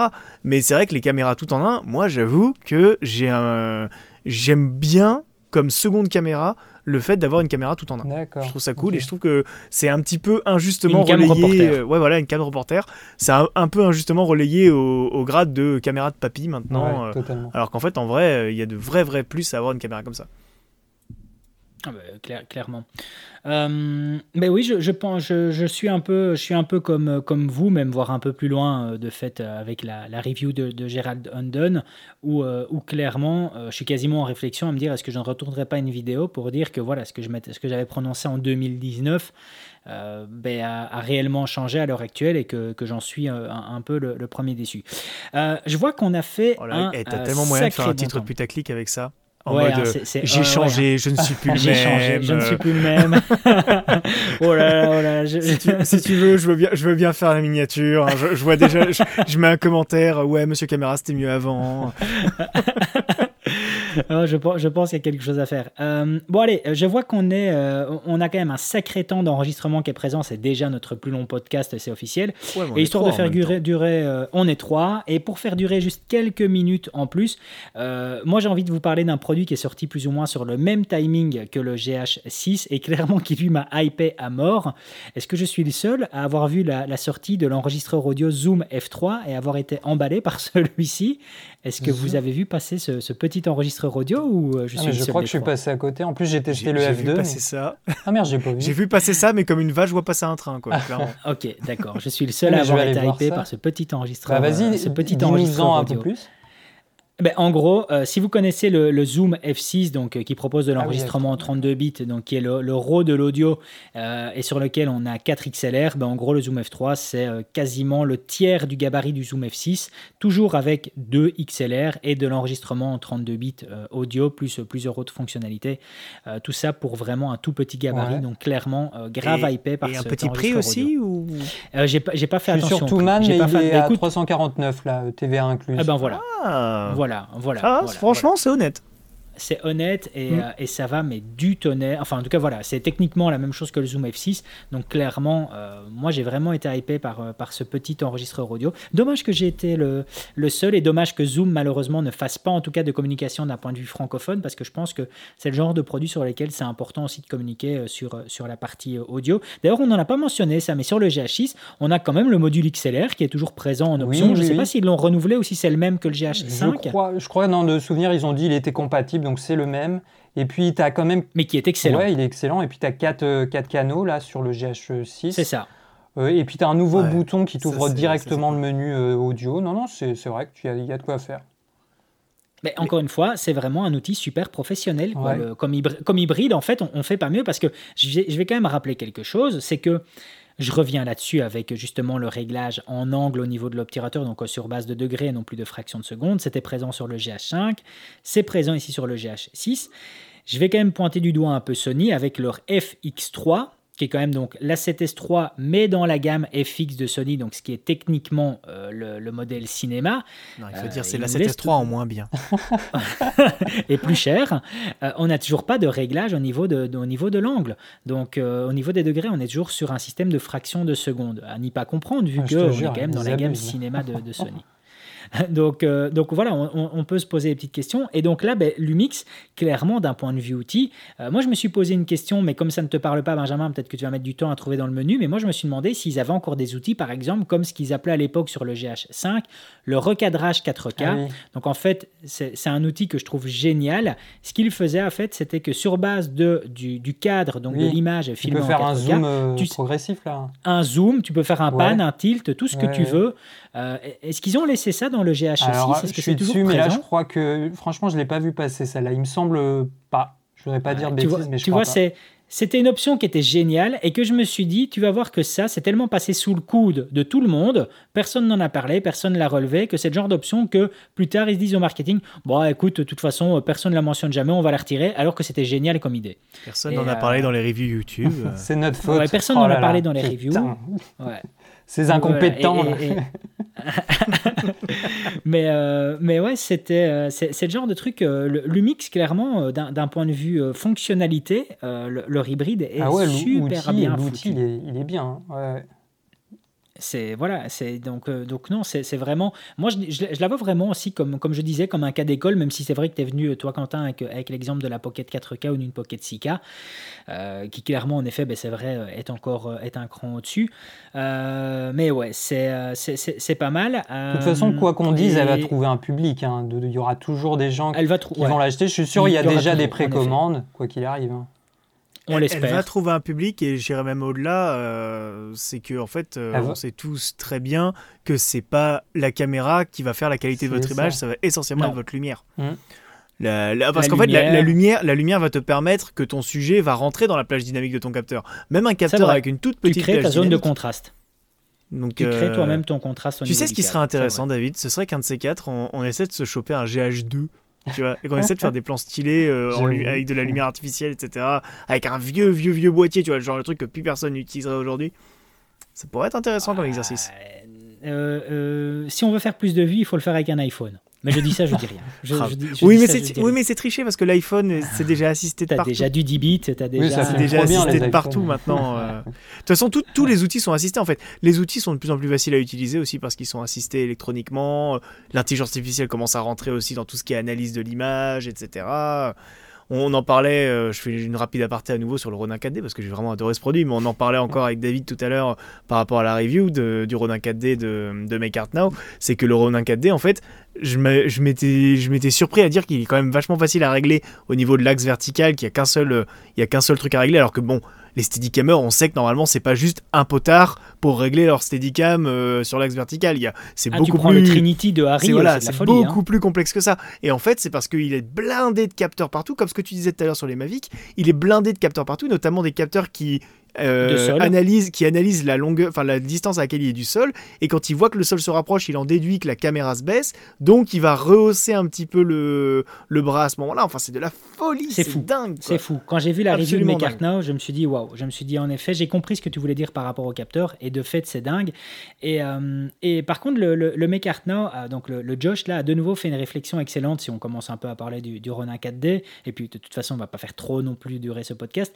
C'est que, et j'aime bien, c'est ça avec ce personnage-là, c'est qu'il est, il est toujours franc jeu. Il le dit à la fin euh, Ok, vous nous avez retiré le Pro Resro, mais les gars, on s'en balance du Pro Resro. Mettez-nous du Black Magic Ro. Ah donnez-nous ce que le mm. peuple veut. Mettez-nous du Black Magic Ro. et. Euh, et, voilà, il, le dit, hein, les gars, c'est de l'open gate, euh, vous pouvez y aller, c'est gratos. pourquoi? Mettez-nous le Black Magic Ro, quoi, bordel. Et, ils n'ont pas, bien, pas une licence ou quoi à payer Black Magic Non, c'est de l'open source. C'est de l'open ah source. Ah ouais, ah, dans ces cas-là, il n'y a vraiment aucune raison, quoi c'est de l'open source. Euh, c'est pour ça d'ailleurs que ben, euh, maintenant, euh, des marques comme donc Nikon te propose la possibilité d'être soit sur du ProRes RAW ou du Blackmagic RAW. Sigma l'a fait. Fujifilm l'a fait avec son GFX 100. Tu peux avoir soit du, du ProRes RAW ou du, ou du Blackmagic RAW. Donc, ouais, c'est de l'open source. C'est lequel, lequel, qui propose le, le R5C via son micro HDMI de merde? C'est du ProRes RAW C'est du ProRes RAW. RAW. les gars, ils sont maqués à Tomos. Donc, mhm. donc ouais, ouais, c'est c'est du pro réseau. Mais il m'a fait rire le, Josh là en disant donnez-nous ce que le peuple veut, veut. mettez-nous du Black Magic Raw. Et le gars qui est un fervent utilisateur aussi de, Adobe Premiere, montrait qu'il avait toujours son workflow aussi avec DaVinci Resolve au niveau de l'étalonnage. Il était là, on s'en fout du pro réseau, mettez-nous du, euh, du Black Magic Raw. Et, je pense que toi aussi, Benjamin, tu as bien aimé le Black Magic Raw. Ah ouais, carrément. Quand je l'ai découvert sur la 6K Pro, déjà ça tournait, c'était fluide quoi sur Resolve. Et puis, euh, c'est ça, et puis ouais, la hein. dynamique elle est vachement, elle est bien. Et puis non, non, bah ouais, c'est propre. Hein. Et puis le workflow est facile. hein. Totalement, euh, totalement. C'est, vraiment, c'est vraiment utile.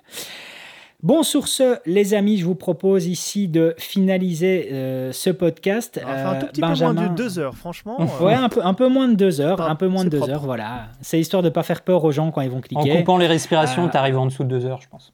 je ne coupe rien du tout. Ce n'est que ah, du direct. Voilà, je ne coupe rien du tout. C'est, on nous entend tousser, on nous voilà, on entend tout. Je ne coupe rien du tout. Je ne passe pas deux heures de oh production. C'est, sans filtre. Oh Hashtag no filter. Voilà, no filtre, exactement. Euh, Benjamin, en tout cas, ça a été un réel, réel plaisir de te bah, recevoir merci beaucoup. Dans, notre podcast. Euh, j'espère que ce ne sera pas le dernier, on va te ah, recevoir. bah, franchement. Ça serait chouette. Bah, merci beaucoup de m'avoir invité. C'est vrai que c'est agréable de. Moi, j'ai pas tant l'occasion que ça de parler avec d'autres créateurs et c'est toujours un plaisir. Et puis, je vous adore tous les deux, donc euh, toujours un plaisir. Ah, ça fait plaisir. Oh. Ça, ça, ça, ça, fait, plaisir. Quentin, merci à toi pour ce podcast. Et puis, comme à l'habitude, Quentin, j'ai envie oh, de te laisser le mot de la fin. Euh, prenez la caméra euh, qui est à votre portée. C'est un très eh, bon je, vous laisse, je vous laisse méditer avec ça. Je l'avais pas, je l'avais pas préparé ma phrase de fin cette semaine. Non, en vrai, non, mais en vrai, c'est à peu près ce qu'on dit, euh, ce qu'on dit là en fait. Hein. C'est pas une mauvaise caméra, c'est une caméra qui est juste plus faite pour nous. Donc en vrai, sachez identifier la caméra qui est faite pour vous et n'écoutez peut-être pas aveuglément tous les youtubeurs qui vous diront c'est de la merde ou c'est trop bien dans les deux sens. Ne les écoutez pas. c'est vrai que moi, je sais qu'il y a certainement plein de gens qui diront que certains trucs sont pourris, alors que moi, je les adore. Voilà. Faites-vous votre propre avis. Vous n'êtes pas un mouton. Louez le matériel. Louez Et louer aussi, oui, effectivement. Ça peut Voilà, exactement, louer. Allez les amis, on se dit à la semaine prochaine pour un podcast dont on ne sait pas encore le sujet. Ciao, ciao. Bonne soirée, bonne journée. On a donné plein de pistes. On trouvera, on trouvera. ciao, ciao.